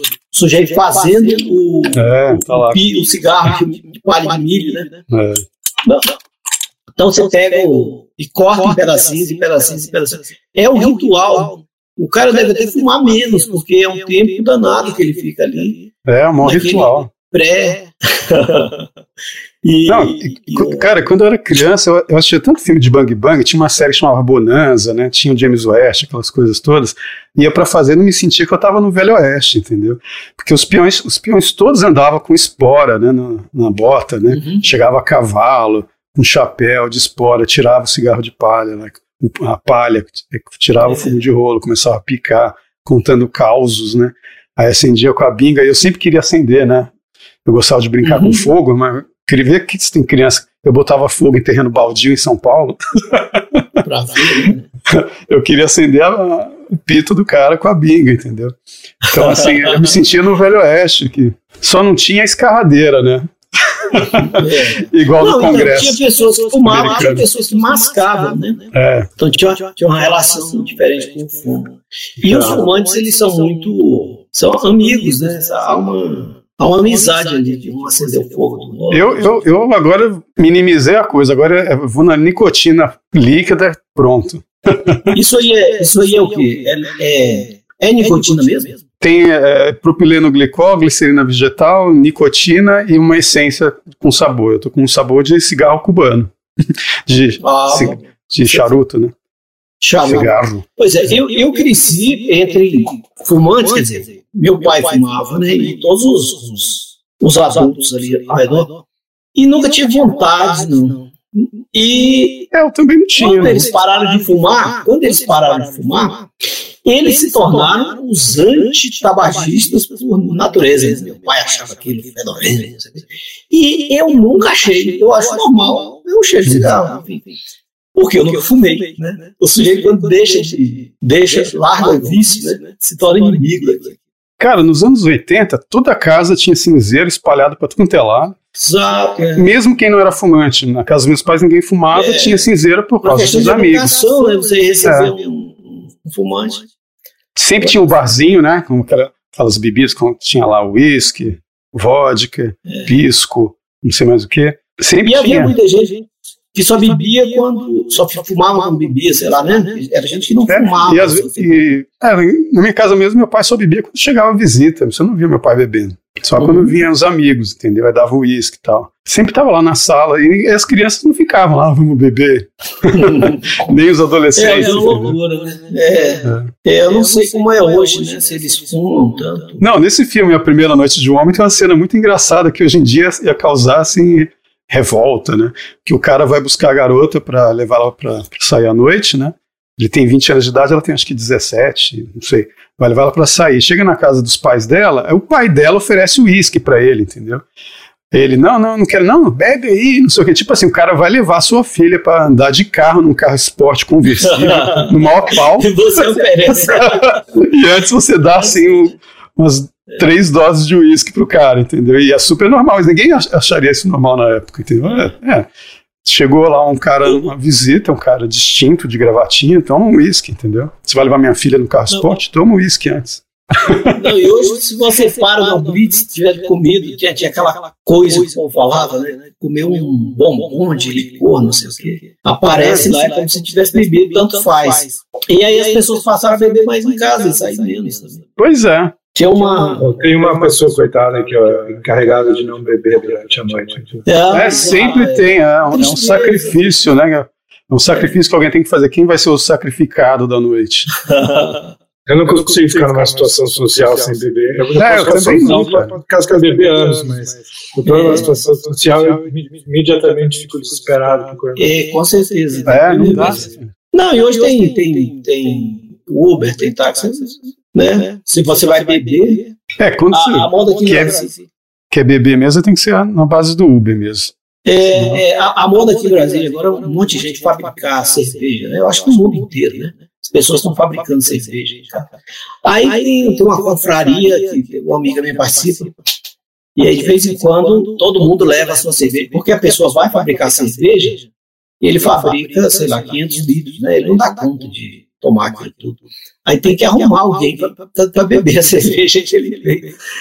Aí ele tem essa confraria aqui, eles se reúnem todos e vão lá. E aí um dia ela me convidou, eu- era na casa dela o, o- o almoço lá para conhecer as cervejas novas né, das pessoas. Aí eu fui lá e é lógico, né, peguei um Uber. Porque eu era a pessoa mais importante lá, eu era o único que não tinha feito cerveja, eu ia só para só pra beber. E aí aquelas pessoas, aí você pega o copo, né?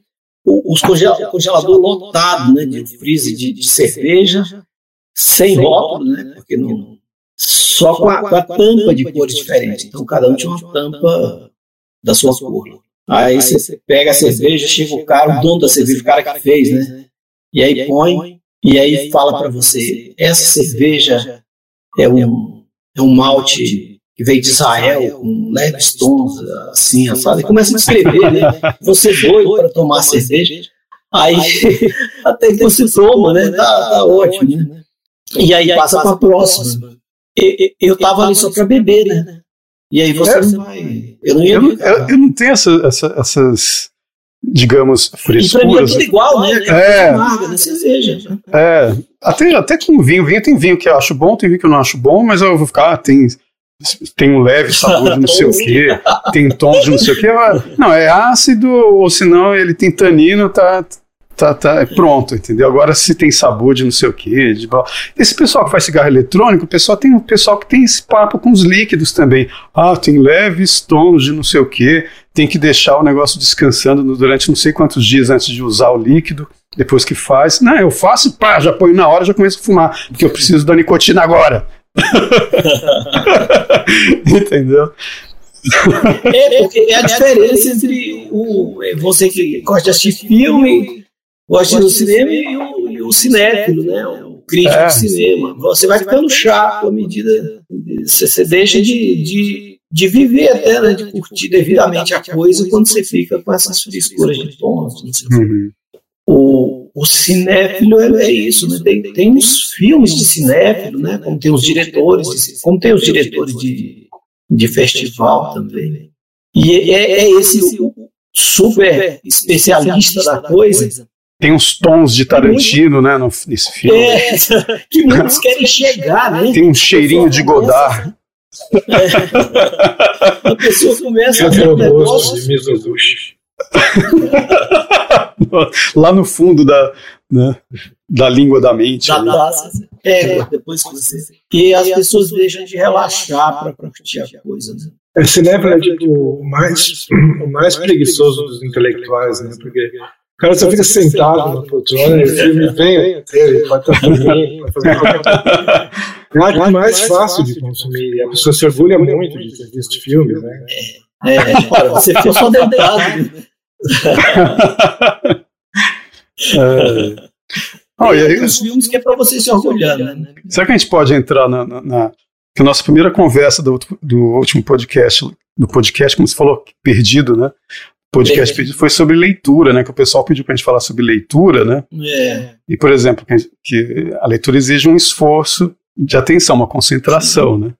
Não, mais do que isso. Exige que você saiba ler, né? Você, uhum. vai para a escola, fica lá, né, sei lá, três anos, aprender a ler. Tem esse detalhe. aí, Se bem que tem os teóricos de cinema que falam umas coisas. Por exemplo, você lê o livro do Tarkovsky, é, como se chama? É, esculpindo, né? esculpir o tempo. É, tem uma parte que ele fala de uma empregada é, doméstica que estava numa casa lá em Moscou, não sei de quem, ela era do interior da Rússia, e aí os patrões dela falaram para ela, ah, vai lá assistir um, um filme para você distrair, porque no final de semana que você fica aqui em casa, quieta no seu quarto, não, vai lá assistir um filme. Ela, mas o que, que é filme, né? Não, é cinema, não sei o que. Antes da televisão a história. Né? Ah, é cinema. E ela foi lá assistir e voltou horrorizada. Mas o que, que aconteceu? Nossa, era horrível, um monte de cabeças cortadas falando. Tipo, nós aqui somos talking heads, assim, cabeças é, cortadas é. falando.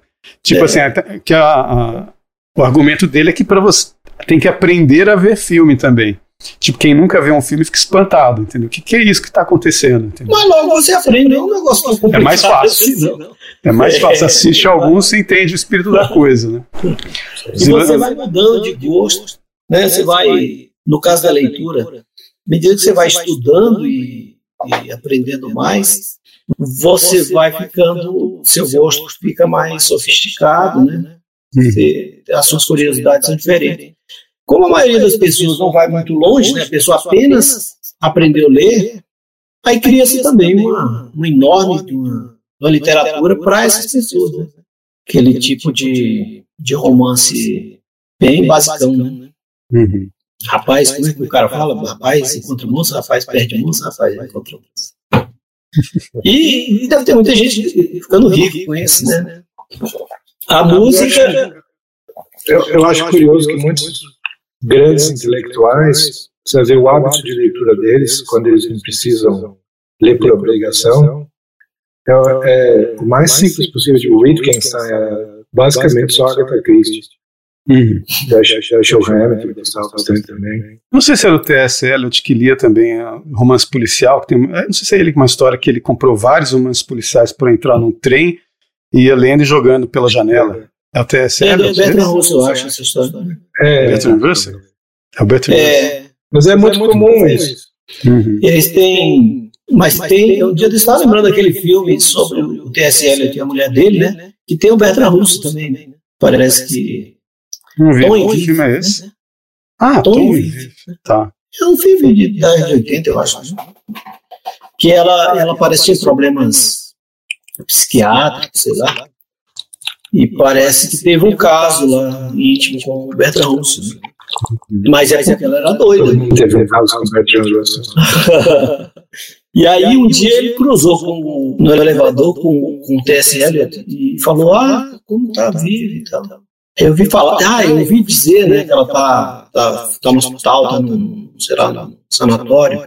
Ele falou, pois é.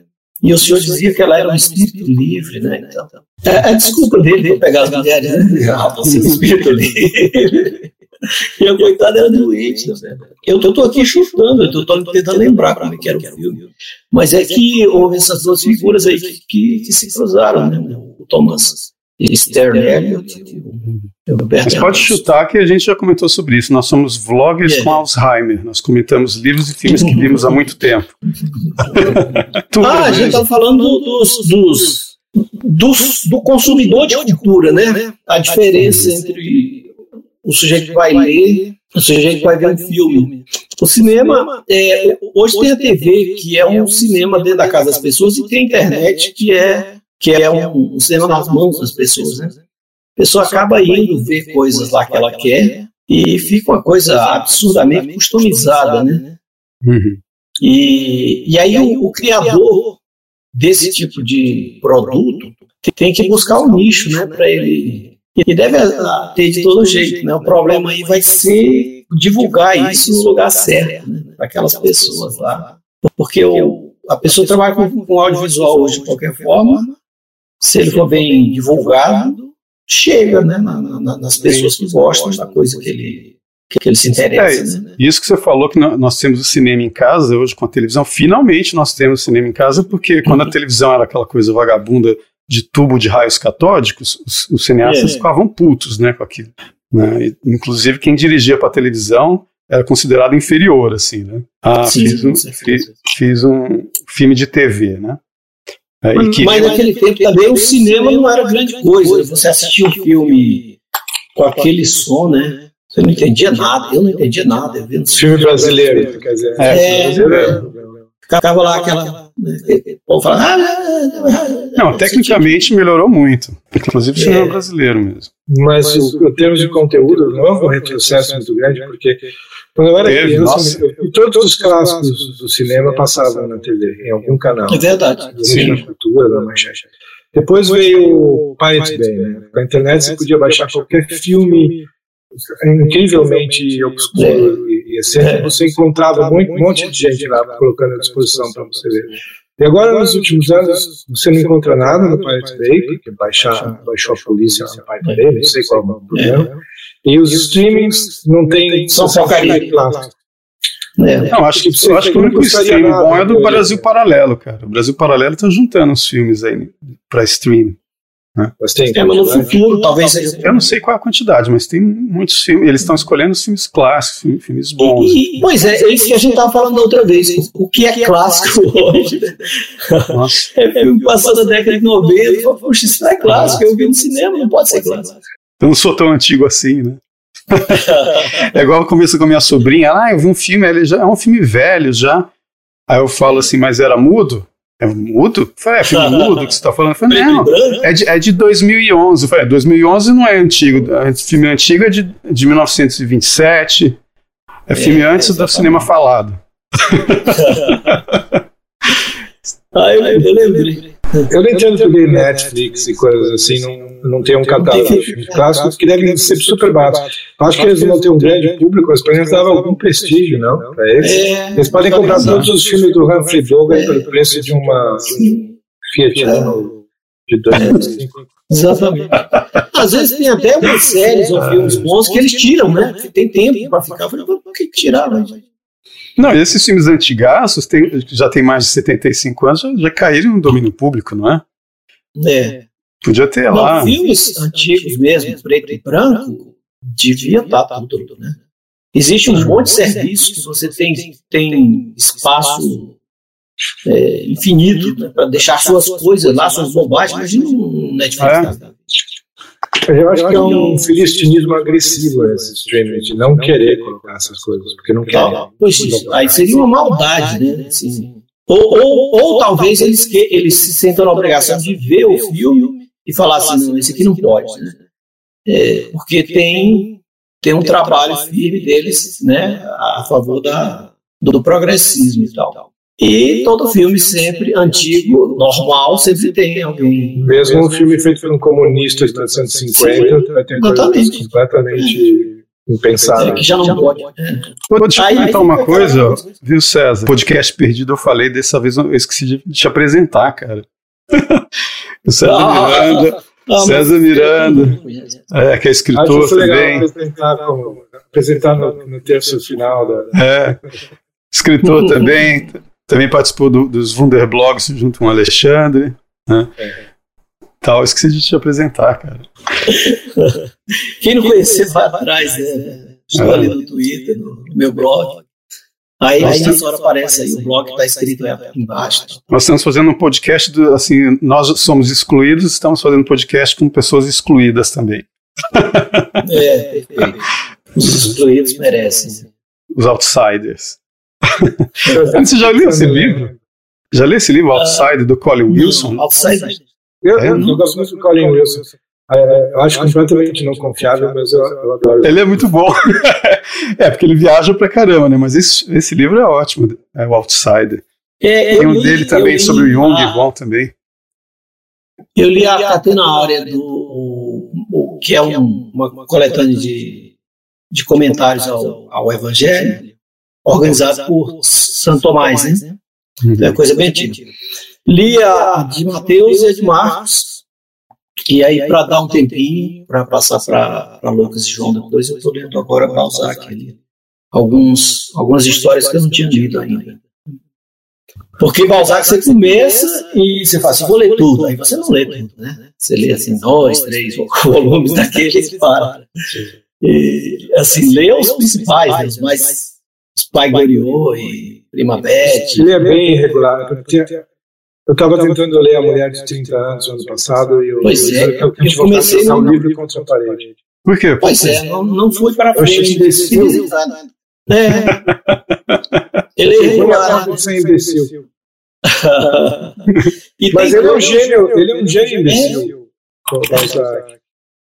Ele, é capaz de ser muito bom e muito ruim, mas insultantemente ruim. É. Mas é que ele tomava café demais, cara. luxo, né? blá, blá, blá, blá, blá, blá, blá, blá, blá, isso aí, ó, tudo ia pro Eu acho que ele papel. se dava esse luxo, porque ele era, quando ele era bom, era bom demais. Né? Tem hora que você para. Né? Eu não defendo a regularidade, eu acho que a gente tem muita obsessão com perfeição.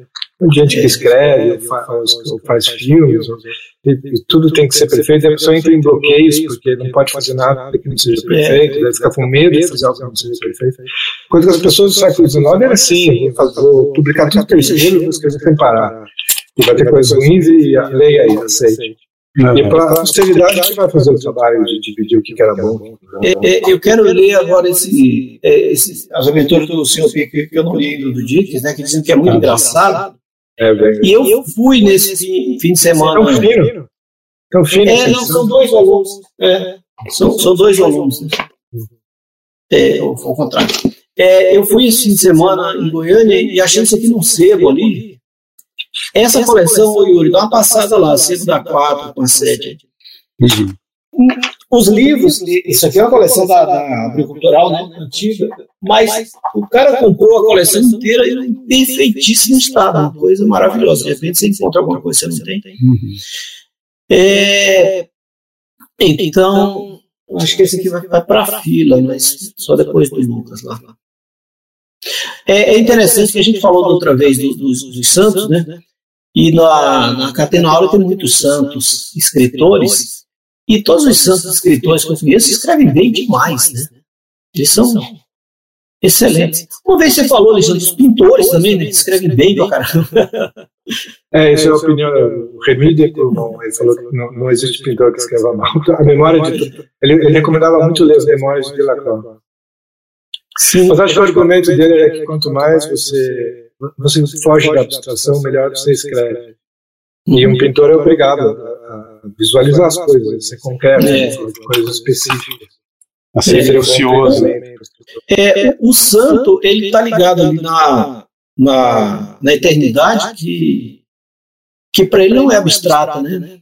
E deve, e deve sonhar muito, né? O, o Gerardo Melbourne fala que a santidade é um estado erótico por, por, por excelência, né? Então, os santos devem sonhar muito, né? deve, ter, deve ter uma imaginação prodigiosa. Você acha que os, os santos uh, pensam muito no céu, ou isso é um pensamento que eles não. Eu acho que eles pensam o tempo todo no céu, né? É, e talvez se sintam culpados com isso. Né? Tem, há, há uns textos do, de São Francisco falando que que queria não que não existisse o céu para ele para ele ser servo de Deus desse jeito mesmo assim mesmo sem, sem esperar recompensar alguma né? se sentiria mais porque se você pensar bem no final das contas é um, é um egoísmo né? você está trabalhando para salvar sua alma ter a vida eterna. Mas se o céu é a companhia de Deus né, não faz sentido você querer o céu. ah sim. É, é, é só isso que você tem que querer né? Pois é mas é, é uma contradição a coisa a, a frase dele na verdade. Porque pode, pode, pode estar parecendo um negócio, né? Você está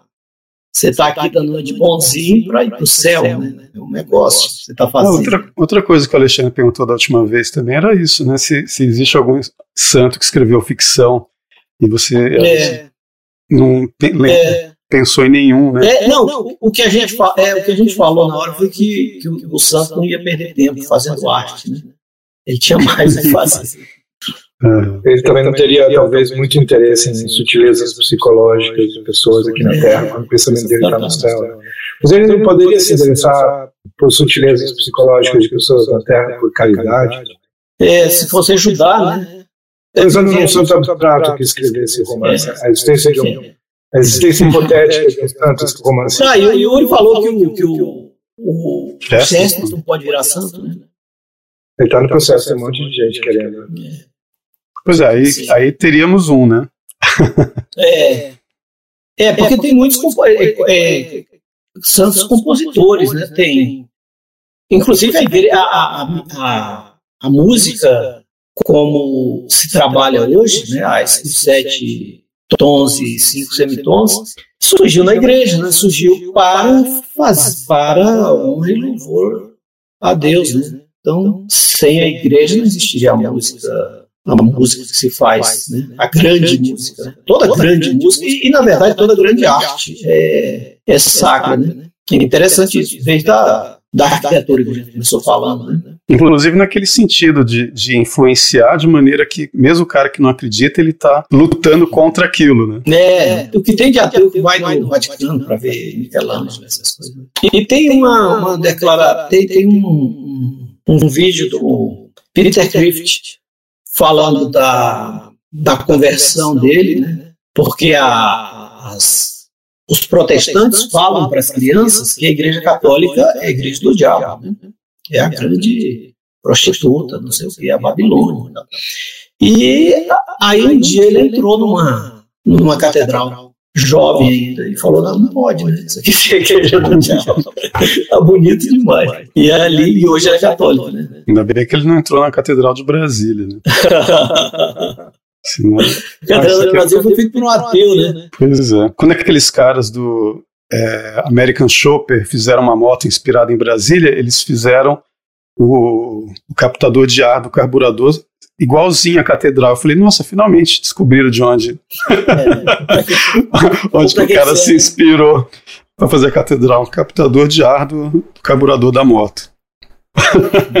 tipo e aquilo. é tudo muito parecido, né? Tem outra, tem uma tem outra igreja que ele fez, parece uma mesquita, né? Que é igualzinha, assim, é tudo muito, muito parecido, né? É, a criatividade dele era. É, fabricante de, de, de, eletrodoméstico e de peças, né? De máquina. Você pega, é só você olhar tudo no, no, como falo, uma escala diferente, você vê, essa aqui é uma peça de uma máquina, isso aqui é um, sei lá, é, é uma máquina de escrever assim, um teclado tipo Teatro Nacional, assim. É algo de arte moderna, exatamente. É. E, e, inclusive está abandonado hoje no teatro. E, mas já tinha gente reclamando da, da, inclusive da acústica, né? Assim, para o que ele foi feito, ele não é bom e tal. Mas isso é muito melhor a arquitetura moderna, os prédios é, têm vazamentos, a incompetência técnica dos arquitetos modernos, modernistas. É quente no é. verão, frio no inverno, vazamentos, é. gasta energia pra caramba com ar-condicionado, que é cheio de vidraça, e o sol entra, esquenta pra caramba.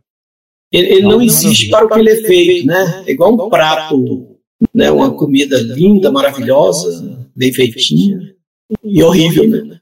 Ruim e, e faz mal à saúde, né? Uma coisa assim. É melhor ela ser feia e gostosa, né? Mas aquilo lá nem é bonito, né? O problema é esse. Mas tá piorando, né? É, hoje você vê as casas novas, aquelas coisas quadradas assim, um em cima do outro, parece. Não, o que eu ando muito meio puto, cara, é com, é com, essas construções, esses prédios que estão fazendo hoje no Brasil inteiro, não é só em Goiânia, para tudo quanto é lado, de mais de 30 andares, e que com a tal da pandemia, o negócio piorou, porque um monte de lugar faliu, fechou bares, restaurantes fecharam e venderam os, os terrenos para as construtoras e os prédios apareceram nesses lugares em bairros que agora aprovaram novos, novos é, planos diretores, é, né? É.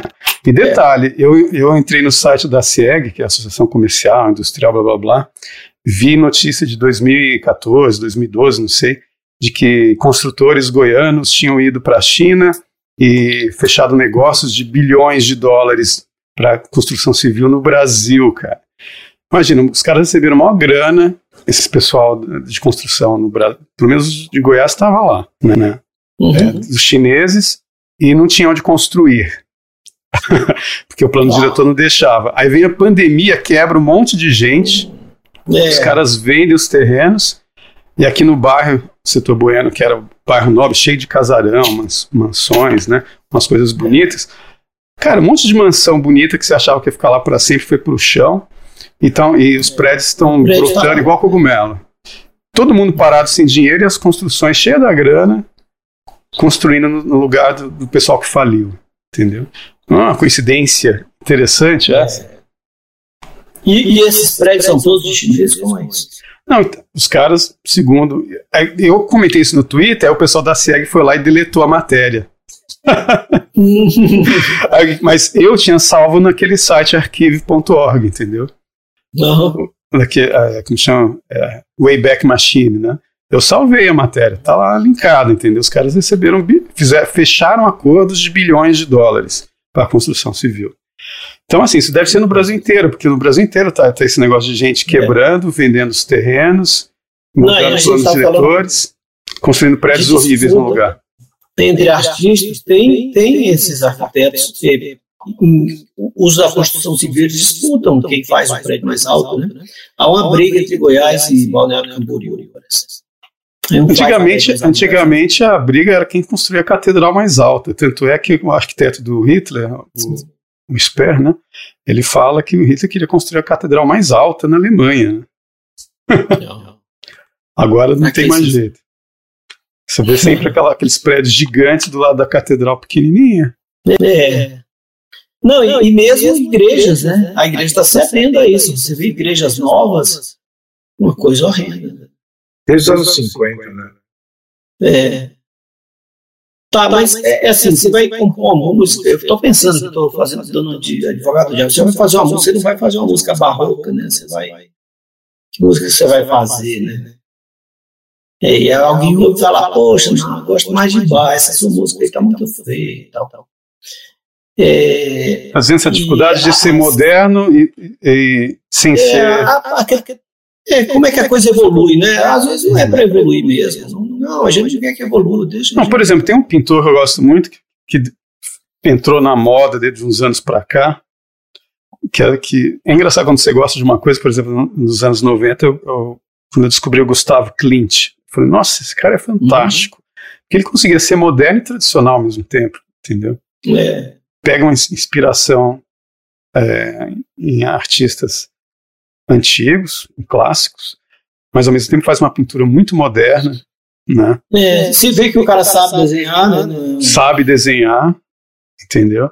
Então, assim, é possível você fazer uma coisa atual, mas respeitando a tradição. É, é, Aquela, é tem uma você, casa né? aqui em Goiânia, que é a casa daquele, que foi feita pelo Leonardo Riso, que é um, não sei se é um centro cultural agora, sabe que é um casarão que tem perto do centro. Eu, eu olhei aquilo, a primeira vez que eu vi, eu achei que devia ser uma casa da época que em Goiânia era uma roça. Tipo um casarão de fazenda, mas ela é grande, assim, alta. Uhum. Não, construiu no estilo de, ca- de casa antiga mesmo, só que com Uhum. vários detalhes modernos. Isso é interessante, entendeu? Mas os caras não conseguem É. fazer isso em prédios, em nada né, por aí, entendeu? E tem aquela uniformidade, né? Você vai nesses condomínios aí, um monte de casa nova, é tudo muito parecido. Os, os donos não sabem. Também os donos são qualquer nota, né? Faz aí. Tá. E os, os arquitetos sabem o que estão fazendo, que é, que é essa coisa horrorosa. Né? Aqueles se propõem atualmente. Uhum. E todas iguais, no mundo inteiro, né? Estilo É, internacional. É, é. A, a arte, na verdade, ela segue no mundo inteiro o tempo inteiro, né? É tanto que tem Parece. essas coisas, né? Que você pode fazer filme, você entra fi- numa- filmar em Sydney, igual o pessoal da, da Matrix, fazendo de conta que está em Nova É. York, é, filma no Canadá, diz que está numa outra cidade dos Estados Unidos. Tudo é uma, uma cara da outra, né? Só não É, dá pra fazer, só não dá pra fazer aqui, porque aqui ó, eles não, não passam aspirador de pó na calçada. É, aqui é, é impossível, né? No Canadá, os caras passam aspirador de pó gigante, né? É, Limpando a rua. Também. É, limpa a rua, pelo menos. É, então, assim, aqui- são as calçadas, por isso que são as calçadas mais horrorosas do mundo. Cada, e cada, cada uma de, na mesma linha você vai seguindo cada uma de um jeito, né? Umas dá Você pra não andar, andar sem olhar para baixo, então você não consegue ter um pensamento, não consegue É, para nada. você não consegue ser peripatético, né? Só patético. Só dá pra ser patético, é difícil. É, o, e as pessoas que, que andam de cadeira de roda, é impossível, né? Eu fico pensando nesse pouco. Você não anda nas cidades, cidade, al- cidade alguma. Ah, eu lembro quando o Brasil foi, na época do Lula, assim, ó, eu fazendo propaganda com o Lula, foi sexta economia do mundo. Aí eu falei, mas isso não fez diferença alguma, né?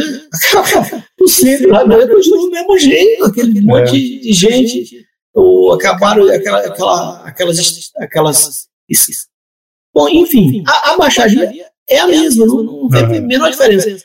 E aí a impressão que você tem é que se o Brasil for a primeira economia do mundo, também não vai fazer diferença. O dinheiro vai estar sei onde, e as cidades vão estar do jeito que são. Tenho essa impressão com, a Argentina, porque uma crise econômica, há décadas vivendo cataclismos e É, é. econômicos. Era vai pra estar para pior, Uruguai, É, tem mendigos, tem umas partes sujas, mas também tem partes limpíssimas, e É. lindíssimas, e parques. E, quero não, Exatamente. não vira São Paulo, de modo nenhum. Não tem crise econômica que destrua aqueles parques. É, é interessante. Uma ilusão econômica. Tem um livro que chama Um Olhar Francês sobre São Paulo. Eu esqueci o nome dos autores, mas são dois autores franceses que ficaram chocados quando conheceram São Paulo. Porque, assim, esse negócio de não respeitar prédios históricos, prédios antigos, e derrubando tudo e construindo outro no lugar, que de repente desaba, constrói outro, e de repente você numa rua você vê, assim, 500 estilos diferentes, né? Tudo irregular, tudo heterogêneo, uma bagunça total. e eles ficaram chocados com isso. Porque aqui no Brasil tem isso. Né? Os, os cares não estão nem aí se, se- se o lugar é bonito. Eles querem ganhar dinheiro, vamos ter. Então, e, e, e, eu, É. e é associado com o governo, né? Eles preferem ganhar o IPTU É. de, vários, de 200 apartamentos, todo mundo vai pagar IPTU, num lugar onde antes tinha só uma casa que pagava um IPTU só. Entendeu? É, lógico. né? É. E São Paulo está assustador, assim, São Paulo tá, tá pior, cada vez você vai, né? Porque agora são as barracas no meio da, da Paulista, ali, aquele monte de gente. Os moradores de rua agora são moradores de fato, eles têm barracas. Têm, né? Uhum. Eu não sei como é que tá a Avenida Santa Amaro hoje, mas eu lembrava de andar na Avenida Santa Amaro, numa parte dela, assim, e achar aquilo horrível, porque botaram aqueles corredores de ônibus, aí, as- aí o pessoal para, para de. não para mais o carro para ir nas lojas, as lojas fecham, e aí os caras vêm e picham tudo, né? Cheio de pichação, aí você vê aquela rua, parece coisa do inferno, né? Tudo fechado, em plena é, terça-feira à tarde, tudo pichado e vazio, assim, era horrível, não sei como tá agora. Não é? Não tem uns lugares assim? Acho que é a mesma coisa. Não, é, o Alexandre não deve andar por essa região do, do Demiurgo, né, Alexandre? Eu, tento, eu tento não, mas meu pai vive na. Eu tenho que pegar o Santo Amaro às vezes para chegar na casa. Ah, o Brasil é um pouco diferente, porque é um, parece outro planeta, né? É algo. É um acampamento num outro planeta, né? É, o trânsito é bom e tal. Mas já se vê muita gente morando no meio da rua do jeito que está já. Né? E, e não se ouve falar nenhuma solução para aquilo. Porque se tiver, se houver, quer dizer, o que, que você vai fazer? Vai chegar na pessoa e dar dinheiro para ele voltar para casa? Sei lá, dar uma casa? Se você fizer isso, vai vir outro no lugar dele, né? ou dois. Uhum. É, é, um negócio complicado, difícil de, de achar uma solução para isso. Né? Tá bom. E qualquer solução que passe por retirá-las dali é inaceitável. Né? Não anda, não anda. Hum. Eu só ver a hora aqui, não sei quanto tempo a gente está falando. Vai dar quase duas já? É. É, é duas horas já. Eu estou tranquilo hoje, você sabe. É? Ah, vamos conversando. Depois o pessoal que, que a gente ficou uma semana sem gravar, dá uma dose. É, já tem cavalar agora. É, igual eu, né? E ah, interessante é isso, né? Porque eu, eu ouvi todos os. Eu sou um dos ouvintes do podcast, né? ficava lá, né, lavando prato e ouvindo essas coisas. Uhum. E aí eu vou ficar, eu fiquei uma semana vou ficar duas, porque esse aqui fui eu que participei, então eu não vou ouvir, né? Você não gosta de, de se ouvir? Uh, não, não vai ter necessidade. Eu ah. acho que eu vou ouvir para. Não, não vou ouvir. Não, mas não gosto de me ouvir. Eu acho que ninguém. Eu acho que é o Frank eu, de viajar. Eu me sinto péssimo me vendo e me ouvindo. É. Tipo, mas não sou eu, não é, não é assim que eu me ouço. Esse paspalho sou eu, né? não sou acostumado com isso. Ainda mais eu fico quieto é, muito tempo, entendeu? Fico muitos dias sem conversar com ninguém. Aí eu acho estranho falando pra caramba, assim. É, é engraçado porque a gente. A, todo mundo já deve ter passado por essa experiência. Você vê uma foto que você tirou com um grupo e o seu olho vai direto para você mesmo, né? e você acha que você está ridículo e impossível, tudo está normal, mas cada pessoa do grupo deve estar achando isso de si mesma. É possível. Não, e hoje é pior, né? Antigamente você tirava a foto, mandava revelar e tal, e depois você olhava e falava, poxa, como eu estava ridículo, mas agora já o cabelo, já tô... Hoje não, você tira a foto, já olha, aí uma das pessoas fala, pô, eu tô horrível, tira de novo. E aí, se você quiser agradar todo mundo, você vai ficar lá duas horas tirando foto. Deve não, ser legal fa vezes, tirar às a foto de estádio de futebol, né? Todo mundo, não, eu fiquei feio nessa foto. pois é, vai, continua. É. Continua, Alexandre. Às vezes eu acho que com transexuais vai acontecer isso, que acontece com as pessoas que usavam aquelas calças boca de sino nos anos 70, assim, que as pessoas veem e falam, ah, é negócio da época, né? Todo mundo usava. Mas a só acho um pouco ridículo. Acho que com os transexuais vai ser assim daqui a uns 40 anos, eles vão se ver em fotos, vai se ver com a peruca e batom, não é? Anos 2000. Principalmente os arrependidos, né? É, coitado. A, a moda é a, é a, é, é a feiura da, da estação, né? Porque senão ela não, não era moda. Não, se, se, se, se, devia encontrar, eu gosto de estabilidade, né? Devia encontrar uma, uma moda que fosse daquele jeito lá para sempre, né?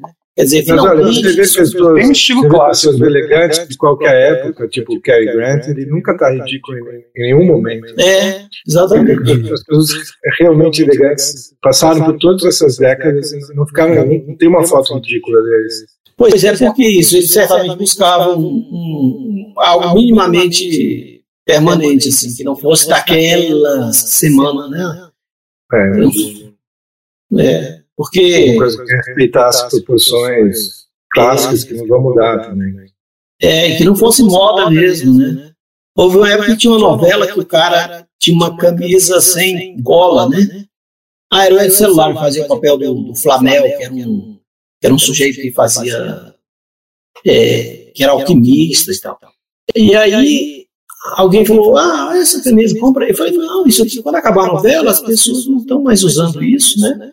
E aí você vai fazer o quê? Jogar fora? É, homem compra menos roupa mesmo, né? Então aí a gente tende a comprar as classes. É, é, é como a música, que hoje é dura seis meses também. Eu só engordei 6 quilos. Não, eu fiz uma coisa, eu não sei quanto eu engordei, eu parei de, pesar, eu parei de pesar, né? Então, eu não sei quanto de massa magra massa gorda, mas no total uns 6 quilos. Eu fiquei, fiz exercício também no primeiro ano, depois agora, depois que eu relaxei, né? É, eu, eu, eu perdi 20 quilos com a pandemia, depois eu ganhei uns, uns 15 quilos de volta. Esse efeito sanfona também não é bom. A gente quer ter, sei lá, é, 75 quilos. Aí, o seu, é, talvez com 80 você estabilizaria e não engordaria mais, porque há pessoas que não engordam. E você, só que você não sabe disso, e aí fica se tornando a vida inteira para ter 75. Então é, é bom você deixar ver até onde vai e, e, dar um, e dar um número assim que, do qual você não, não, não acha inadmissível passar, né? Porque uma pessoa de 150, ela já teve 70, 80, 90, 100, né? Ela deixou chegar a 150. Hum. E, e tem gente que fica a vida inteira sofrendo para ser magro. O Yuri não deve ter esse problema. Né? Não. Quando, quando o máximo que ele chegaria mesmo, naturalmente, não, não seria assim um, desastre. Mas uma coisa que, que é. atrapalhou assim na, na, na parte da, da massa gorda é justamente esse negócio de não sair para beber e você compra cerveja para beber em casa. A cerveja sempre está aí, né? É, mas você vai sair para beber, que diferença faz? Você sair de carro? Não, aí dá mais trabalho você sair para beber, né? Fala, não, hoje eu não vou sair. Ah, desisti, não vou sair. Você ah, sai uma vez por semana. Agora, agora que cerveja em casa, ainda mais em Goiânia que faz calor, aí todo dia você toma uma cervejinha no final da tarde. É, mas tinha um livro dos anos 60, é, acho que é dos anos 60, que vendeu muito, na, que era Two Drink, uh, Two Martinis Diet, The Two Martinis Diet, acho que era o nome que o cara aconselhava você colocar uns martinis no meio da refeição. Ele dava toda a dieta direitinho lá, mas incluía uns martinis na refeição e o ele funcionando. Eu todas as vezes que eu saí para beber, pra beber coquetel, eu achava, ih, estragou, amanhã eu vou estar tá pesando muito mais. Aí no dia seguinte eu pesava e estava mais, mais magro. Você bebe e você não, não come tanto, né? Será que é por isso que aquele extraterrestre, tem um extraterrestre que manda tomar água com uma dose de pinga. É. Os meus comentários. é, é sério, eu fui numa fazenda aqui entre é, Goiânia e Brasília, que é a tal da Mike Bus, né, que é uma fazenda onde mora a Bianca, que ela é uma contactada aí de extraterrestre. Né? E, ah, e, e ela escreveu, estava escrevendo um livro de culinária quando eu fui lá, em que uma das dicas do extraterrestre é tomar botar uma dose de cachaça num copo d'água e beber uma por dia, uma, uma vez por dia, entendeu?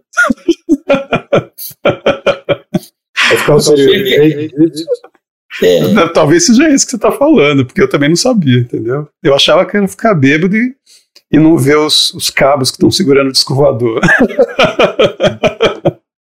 Mas parece que vai ter de verdade, então talvez seja real isso daí. É é, o, o álcool engorda, né? Eu tô falando isso, mas é sério. Tem um, um caso famoso, o caso Hermínio Bianca de, de extraterrestre, né? Aí eu fui na fazenda dela. Ela é gente boa. É, mas tem essa história lá da dieta deles lá. Talvez tenha a ver com, esse, com essa dieta. Aí ela acorda, ela acorda, bebe cachaça com água. Não, não, não, eu não sei como ela faz. Eu lembro que, que no livro dela tinha uma. Que, que eu acho que me passaram lá o, manuscrita falava, acho que uma vez. o pessoal no almoço, acho que depois do almoço, tomava um copo d'água. com É, se você tomar cachaça, você deve beber menos álcool mesmo, né? Agora, o perigo é você viciar naquilo, né? Tem gente que vira cachaceiro, assim, não vai beber. É, porque cerveja as pessoas não bebem pouco, né? Parece eu bebo pouco. ser- É, mas as pessoas geralmente não param de beber, né? Começam a beber cerveja. É, então por isso que tem gente que é difícil de beber com algumas pessoas, porque elas não querem parar nunca. E eu já não. É, Eu tenho um limite, meu, meu corpo tem um limite. Não, agora tá bom, chega. É. Daqui Eu pra também. frente. É, e durante a semana eu tomo mais vinho, no fim de semana que. Porque eu acho que a bebida é para acompanhar a comida, né? Não tem coisa que combina com cerveja, tem coisa que combina com. Ah, eu adoro salgadinho, né? Frios. É, Então é bom com cerveja. é Saladinho, bom com cerveja. Mas, não, mas tem coisa com, com, com vinho também, né? O- Sim. os queijos e tal. É. Agora você vai beber só por beber não faz sentido. Mas tem gente que vê, que que fica bebendo, só bebendo. Uhum. É bom o vinho do Porto também, depois de, do almoço. É bom comer uma tacinha. Vinho do Porto é uma beleza. Agora, a Hilda As Hilst, pessoas sempre que tomava, né, que tomava muito vinho do Porto, ela era igual a gente, assim, ó. Ah, vinha, é, vinha. Hilda, alguém chegava, né? Comprei esse vinho do Porto, XYZ, que, que é blá blá blá. Uhum. Ela fazia, tem álcool? tem, então tá. Não interessa o resto, entendeu? É, exato. Porque assim, parece que o vinho, na verdade, é o mundo mais é, absurdamente grande no, no ramo do conhecimento. Né? E hoje, então, que, que o mundo inteiro faz vinho, Uhum. então não, é, é bom não se meter a tentar entender a coisa. Você não vai dar muita coisa Não. você vai entender. É bom só beber mesmo. Eu lembro de um documentário que os caras estavam se, se estudando para é, para ser um sei lá um mestre né, do, do, do vinho nos Estados Unidos. Uhum. É, é coisa tipo daquele tipo, daquele nível só tem uns 200 no país inteiro. Eu vi isso. E o- Você viu? Quer dizer, os caras, como era o nome? Som, né? Parece Som. Acho que era isso, Som. O, eu sei que, que é, que é um ótimo documentário para quem está estudando para concurso ou coisa do tipo, porque aquilo põe no bolso qualquer concurso. Né? O sujeito tem que estudar muito. Então o cara vivia com um apartamento, com um carro, com tudo, cheio de fichinhas para ficar estudando né, o tipo de, de, de tons que um vinho feito na Nova Zelândia podia ter. Né? Uhum. Porque todo Cara, mundo Eu, hoje- eu, eu vi uma carta, cara, eu não sei se é Alexandre Hamilton ou era um, algum outro cara lá da. da- acho que ele não, é um, é um, é um desses caras, os pais fundadores dos Estados Unidos, esqueci agora qual deles que é. Mas ele escreveu uma carta dizendo que recebeu uns vinhos do Brasil que ele estava adorando o vinho. Ah, é. Né? Não é bem. É, que época será? É, na 1800, começo de 1800. É, 800 e pouco. né? é. Mas Thomas Jefferson era vinicultor, acho que foi o primeiro vinicultor dos Estados Unidos. É, será que era Thomas Jefferson? Não sei se é Será que Thomas ele Jefferson, se era Alexander Hamilton, não né? sei. É Não, não, era vinho mesmo. Era vinho mesmo. Era vinho mesmo. Engraçado, né? Eu-. É, é, porque ainda hoje o Brasil não, né, não deve ser um. Tem online as cartas desses caras. Tem cartas que eles trocavam com, com a Rede de Portugal, com Dom, com Dom Pedro I, blá blá. Era, a, a, a carta era a internet, né, da época. É. Dava um trabalho. Eu já ouvi eu ia no correio todo dia, assim, pra colocar carta. Imaginando qual será a graça de fazer intercâmbio hoje, porque quando eu fiz intercâmbio, você ficava 15 dias esperando chegar uma carta, você mandava uma carta de cada 15 dias. Eu, eu telefonei para casa duas vezes só em um ano. Imagina. E, eu- e tanto que chegou um momento que eu, quando eu encontrei um cara que falava português e tinha estudado no Brasil, nossa, eu me embaralhei toda para falar português com ele, cara, eu não conseguia, entendeu? Eu ia falar com ele, respondia misturado com espanhol, eu falei, nossa, cara, eu desaprendi o Isso foi português. quando? Ah, isso foi em 1990, né? Quer dizer, não faz muito tempo, né? Agora hoje você vai fazer intercâmbio, toda hora você está no WhatsApp com o pai, com a mãe, com os É, irmãos, com os é. amigos, né? Que intercâmbio é esse que você talvez fale mais a sua própria língua que a dos outros. É, que está com saudade. Aí, qual, aí vira que objetivo? Né? Porque treinar o idioma, você pode treinar sem, sem precisar sair do seu país. Tá cheio de, de cursos de graça, tudo quanto é idioma, né?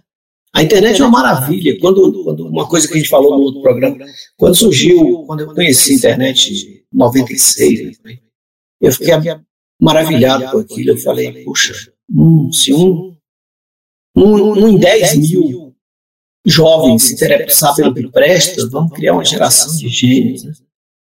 E agora. não, não houve isso, não. Hum. É, ou talvez um em, em 100 milhões, né, se pelo presta. Porque aí a internet começou também a encher um monte de coisa que não presta. E é justamente essas coisas que, que, que seduzem o jovem. Né? Uhum. As coisas fáceis. Né? Porque qualquer coisa que presta te exige. Né? Você vai se especializar em algo, você vai aprender o idioma, você vai aprender o instrumento, né? Porque, por que tem tanta banda de rock, né? Que é, que, ou, ou, ou música sertaneja, né? Que são aquelas canções com, com três acordes. Porque é, é o que a pessoa aprende na primeira aula. Aqui, ó, os três acordes. Aí pronto. Na segunda aula já aparece um quarto acorde. A pessoa, não, vou ter que estudar, né?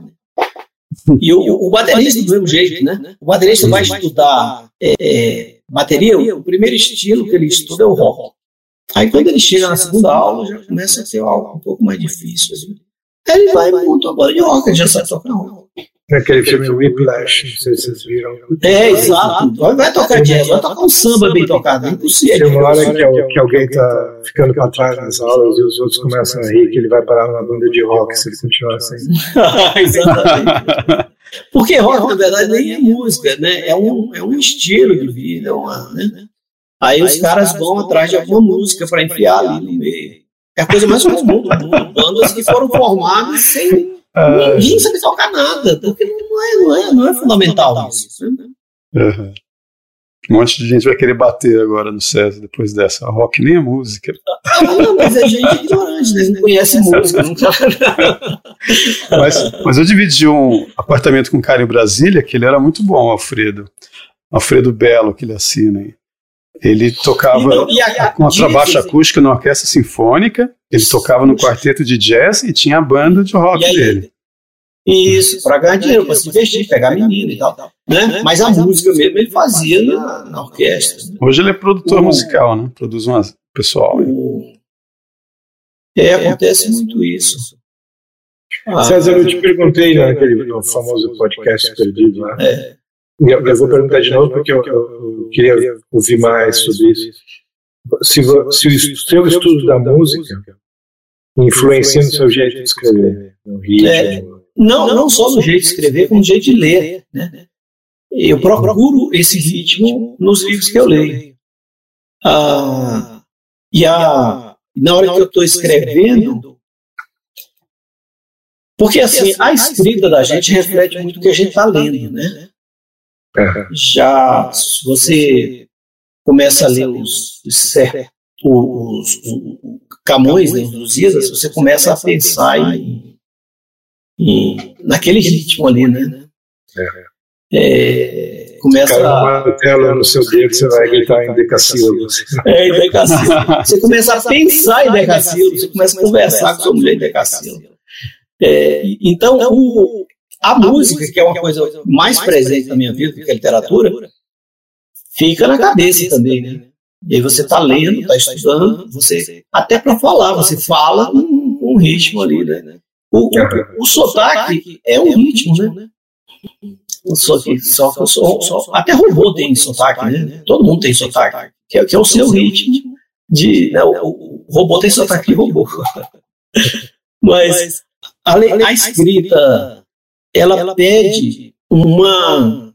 A gente falou também disso da outra vez, do escritor que escreve para incomodar né, o, o leitor, né, aquele sujeito que escreve um livro que é uma porrada na boca do estômago, é um chute no saco, né, e conta isso com vantagem. Eu não vejo vantagem disso. Então você vai escrever, você vai, de certa forma, acalentar o, o, o leitor e aí entra o ritmo nisso. Né? E você pode escrever um livro usando os padrões do, de uma sinfonia, né? que começa com um alegro, depois passa por um, por um adágio, né? depois para um moderado, depois para um alegro, enfim. Um romance, por exemplo. É, exatamente. O, Mil- o Milan Kundera, ele faz isso ao pé da letra, né? Porque o pai dele é- é- era compositor e ele estrutura o romance dele com, a- com, com esses andamentos. Sim. da música. Anthony Burgess também. Quem? Anthony Burgess. Ele fez um romance, um romance pelo menos, eh, propositalmente seguindo uma estrutura de sinfonia. Uhum. Porque assim, as, as regras da arte são importantíssimas para que a arte seja mais importante do que você. O, o, o Mozart, por exemplo, que era um, um compositor bem alegrinho, se não houvesse um adágio né, que se impõe ali na, na feitura de, um, de uma peça sinfônica, ele ia fazer tudo alegre, né? Ia virar aquela coisa. Né? Não, é, e, e, o, e fez adágios maravilhosos. O lance na leitura, eu acho que é isso: é você não confundir um adágio com uma chatice. Né? Esse é o ponto, de você não perder o leitor ali na hora do adágio. Não existe um sentido contrário, eu não, eu não me corrija se eu estiver errado, mas a maior parte das sinfonias não tendem a, a, a, nos movimentos finais começarem a ficar mais alegres, como se Sim, uma sim, tempestade tivesse é. Ao passo que a estrutura dramática não tende a ser o contrário, a estrutura de um romance, de uma peça, de um filme não tende a ser. Pode começar um pouco mais leve, mas gradualmente vai ficando mais sombrio e termina de uma maneira catastrófica, muitas vezes. É.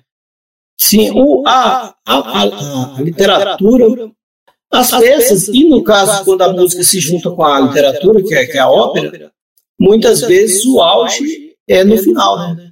Que é o Rigoletto, né? Que é uma tragédia horrorosa, né? Todo mundo O morre. clímax, né? É, é o clímax, é no finalzinho. As é, sinfonias nem sempre são assim. Porque, assim, a música é uma construção de. O sujeito constrói uma, uma tensão e a resolve. Né? E às vezes o, a tensão vai crescendo, crescendo, crescendo, e aí resolve. Ela tem que ser resolvida, ou então o ouvido da pessoa vai pedir, vai ficar, vai, vai faltar alguma coisa, né? Tem que ter uma resolução. A, a literatura vai, vai, a literatura é qualquer nota, né? Depende do que você quer fazer com com o seu leitor, né? Às vezes você deixa, você não resolve coisa nenhuma, né? Deixa um pedaço. Talvez a diferença seja que a- na música você pode, no, no movimento final, acabar com a tensão, porque a pessoa está sentada lá, tá tudo bem, ela vai ouvir a música com a tensão resolvida, mas se o romance terminar a tensão muito antes do final, a pessoa vai parar de ler porque ela vai se entediar, porque ela precisa do esforço para continuar lendo. Sim, exato. É, é. Porque depois que acaba, né? Assim, resolveu. Aí não há mais o que contar, né? A, a música não está contando uma história é, verbalmente, são impressões abstratas, né? É uma coisa que está te embalando ali e você pode sempre puxar a, a curiosidade do, do, do leitor. Pode existir uma música infinita, né? ou do, do ouvinte. Você pode, pode existir uma música infinita. E, e tem coisas que Bach fazia que, que outros não recomendam, que, que as, as cartilhas dizem assim, olha, você não pode repetir uma sétima três vezes, porque isso é, vai incomodar o ouvinte. Exceto Bach que fez isso nessa, nessa, nessa. Então quem pode, pode, né? É, o que o Fernando Pessoa fala, né? É, obedeça a gramática quem não sabe mandar nas suas expressões, né? Sirva-se dela é quem sabe mandar nas É. suas expressões. Né? É, é hora que você vê o tamanho do autor, né? Agora, o, o importante é, é produzir, né? Para ver o que vai sobrar depois. Cara, é, sabe quem é o Carlos Nadalim, né? Sim. Que agora está É no Brasil. secretário de alfabetização, né? Uhum. Ele me disse lá, lá na casa do Olavo, nos Estados Unidos, que a gente apreende o ritmo pelo quadril. Ele tava, ele é um livro que ele estava lendo de um estudioso de música, Aham. que a criança que brinca, brinca é, nas brincadeiras dela, tem movimento de quadril, ela, ela vai ter uma noção melhor do ritmo. Então ele fala quem faz dança quando é criança, quem faz artes marciais quando é criança. Ele falou para mim, ah, você tem um ritmo na sua, na sua, na sua escrita, você fez alguma coisa quando é criança? Eu falei, fiz karatê, ah, é, você tem sempre que encaixar o quadril, aquela coisa. Você movimentou o quadril de, Uhum. de uma maneira assim, você apreende o ritmo. é, que é ali que você marca fisiologicamente o ritmo no quadril. Eu queria perguntar para vocês, vocês acham que a Anitta conseguiria escrever um, um romance? a Shakira, né? Eu, eu mesmo, eu estava ouvindo isso aí, tentando colocar em. Eu, eu não, não tenho nada a ver com isso, né? Eu sou tímido corporal, não tenho é tímido nada com o meu, com meu quadril ou com o que é que seja, não. Tímido corporal é a pessoa que não é tímida, mas o corpo dela é. É, é eu acho que. É um, é. um quadril modesto, né? Depois eu queria que perguntar isso para ele de novo, para saber mais detalhes sobre é, essa questão. Como é que funciona, né? É, essas teses todas têm, têm lá suas exceções. Né? Você acaba descobrindo alguém totalmente desancado que escreve bem pra caramba. É possível. É, eu acho que eu vi o Carlos Nadali no filme, no último, último, acho que um dos últimos filmes que eu fui ao, ao cinema, ele estava lá também. É, que é o filme do, do Malik, né? Aquele último que ele fez. A gente falou mal do, do, da Árvore da Vida aqui da última vez. E, e, eu me lembrei que aquele último que ele fez é do cara lá que não ir pra no guerra. No podcast né? perdido, né? É, no podcast perdido. Como é o nome do filme? É o último filme do Malik, eu acho. Não sei se ele fez outra coisa. Aquilo é maravilhoso. Adorei aquele filme. Especialmente porque a música é grandiosa. Né? Então eu vi no cinema, foi perfeito. Aquela coisa enorme. E é um cara que, que é preso porque não quer, não quer servir, não quer, não quer entrar no exército. E é, é exército alemão, acho que da Segunda Guerra. E aquele cara que ele é preso por quê? Porque ele é livre. Fala assim, não, você vai perder sua liberdade. Falo, não, não, por isso que eu vou ser preso. É, essa é, é a ideia do Torro, né? Está lá preso, é, tá lá, meu pensamento continua livre. É. Agora é engraçado falar o cara do, do libertarianismo, né? O Torro, Henry David Thoreau, né? Ele foi é. preso é. porque não pagou o imposto que a cidade exigia para pagar o pastor da igreja. Olha que coisa estranha, né? a gente vai falar, ah, ele foi preso porque não queria pagar imposto, mas o imposto era para cobrir os gastos do pastor, né? Olha que, que negócio interessante. Né? Na Inglaterra, você pode ser preso se você não paga a taxa da BBC, né? É, ah, é. cara, isso é um absurdo, né? Imagina. Quando eu fiquei é sabendo disso, eu fiquei chocado com esse negócio. Eu falei, caramba produzido pela BBC. É lógico que eles vão produzir um monte de coisa, né? Eles te impõem os é. gastos. Eu queria montar uma produtora, boas, todo mundo tem que pagar imposto para mim agora. É. para fazer uns filmes. É, é igual, é, é igual uma vacina que todo mundo seja obrigado a tomar sem, sem, fazer é. teste, sem nada. É. Encheu as burras de dinheiro da Pfizer, que enche de burra de, é. de dinheiro, as burras de dinheiro da, das, das empresas de jornalismo. É, a gente faz um. escreve um livro que as pessoas são obrigadas a procurar. é, tipo o Hitler, né? Eu acho que aquele negócio lá era praticamente obrigatório, o Mein Kampf. Todo mundo tinha que é, estar presente.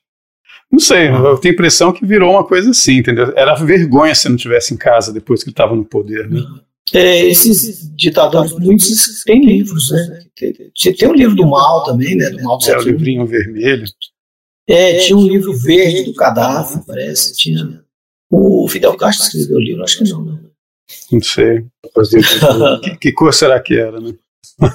é, esse é vermelho, já fizeram vermelho, né? ele não fez isso. Quando eu era criança, eu folhei uma biografia do Stalin e dizia lá que ele lia 500 páginas por dia. É, tem essa história. Eu acreditei, né? Nossa, meu Deus, como ele consegue, ser assim um dia? Imagina, né? Tem, ler 500 páginas ainda tem tempo de ma mandar matar 10 mil por dia. É. é. Impressionante. Não, Não é, é, mentira, né? Assim, deve, claro. É. Depende da... Não. Não, é verdade, existe César. existe um livro do. existe um livro do Milô chamado Livro Branco do Norte, não sei se vocês já viram.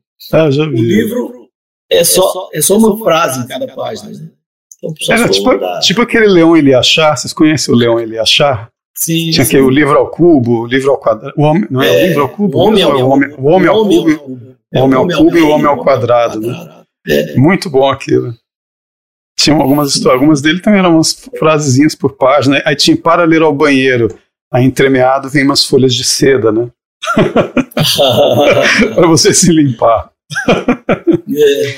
Tinha umas bobagens desse tipo. Eu compraria esse livro no sebo. Do Leão. Achar? Eu, eu devo ter uns dois livros Não, do Leão que eu nunca. Eu tenho, eu tenho, acho que o Homem ao Quadrado e o Homem ao Cubo. Tem uma história que era uma história policial, tinha até uma ilustração à mão, assim, né?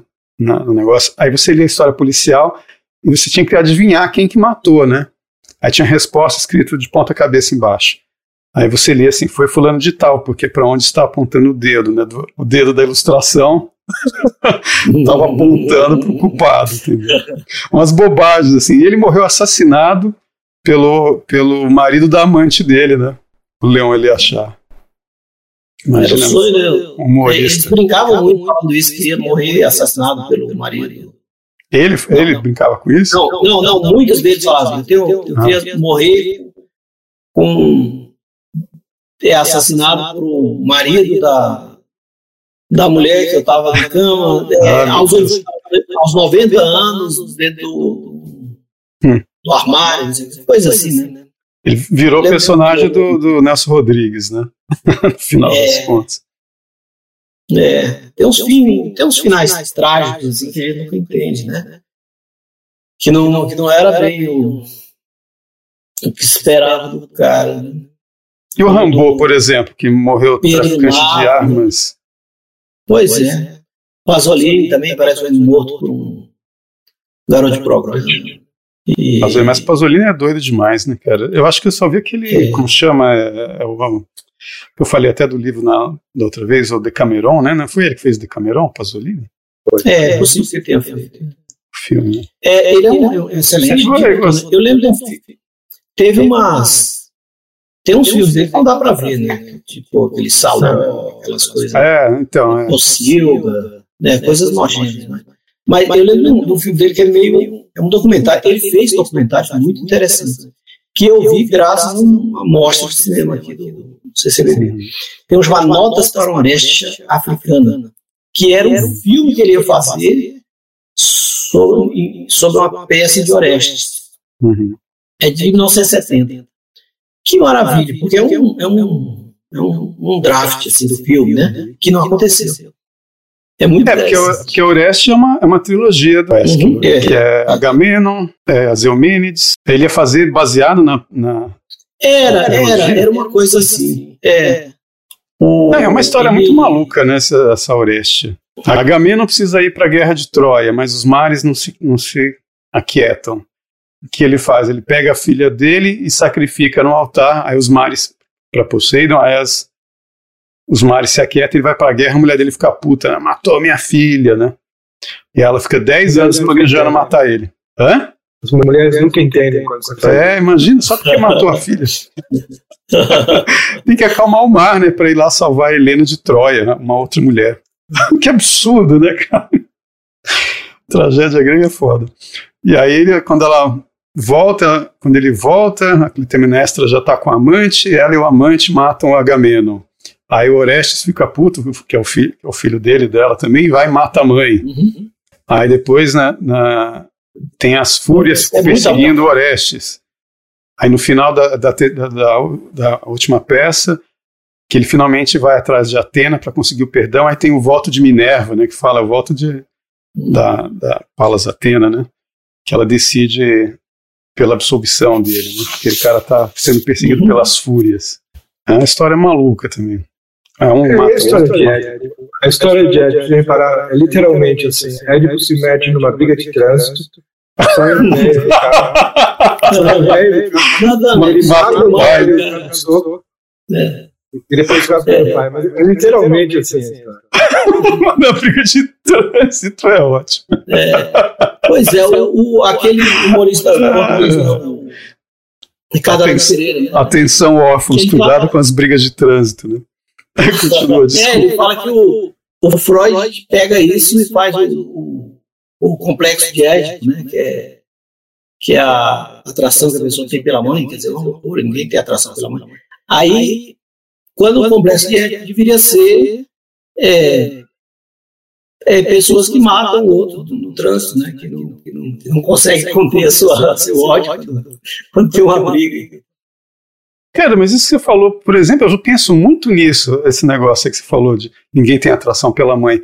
Às vezes alguém fala, ah, fulana de tal é, é, é tá interessado em você, é linda. Aí eu vou falar, hum, não tô interessado não. Aí só tempos depois que eu vejo, assim, não, não parece a minha mãe, porque minha mãe era, é, era super bonita quando nova, assim, né? Uhum. Então, toda vez que tem uma figura com, tipo a Demi Moore, alguém fala, ah, sua mãe parece a Demi Moore. Eu nunca achei a Demi Moore atraente, entendeu? Pois é. Eu, eu acho que você falando isso... É, exatamente. falando assim, é, é, engraçado você falar isso, porque será que todo mundo tem complexo, complexo de Édipo e eu não? Agora você falou é. isso, eu achei interessante. Eu gostava era da Luma de Oliveira. É, o é, Freud era doido, né? pois é. E ele era jovem, um cientista, né? Ele falava aquilo como ciência e tal. E as pessoas respeitavam. É. Você tipo aquelas confissões que você faz achando que é algo universal, né? Ah, todo mundo gosta de tal coisa, é. fica crescendo. Com Freud era assim também, todo mundo gosta da mãe, vai, fala a verdade, todo mundo vai traçar é. mas né? aquele silêncio.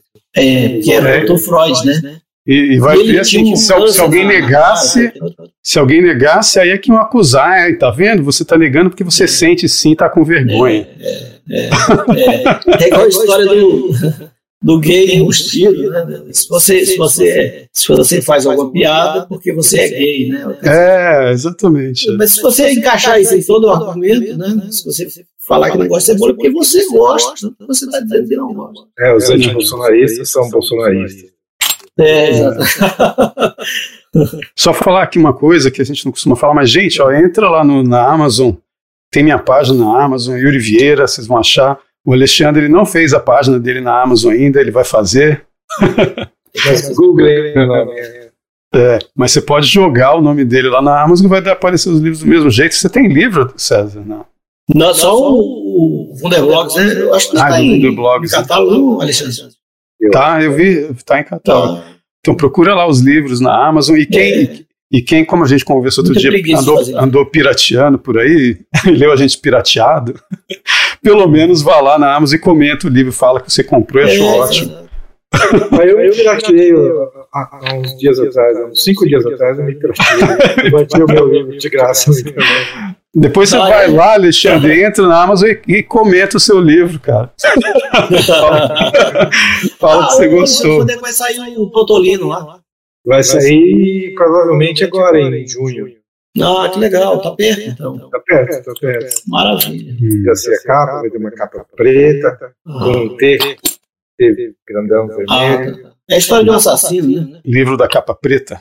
É, esse, é, é, esse vai ser o, o, livro preto do Alexandre. Tem o livro vermelho, é, o livro verde. Esse é o livro preto do Alexandre. É o livro sombrio.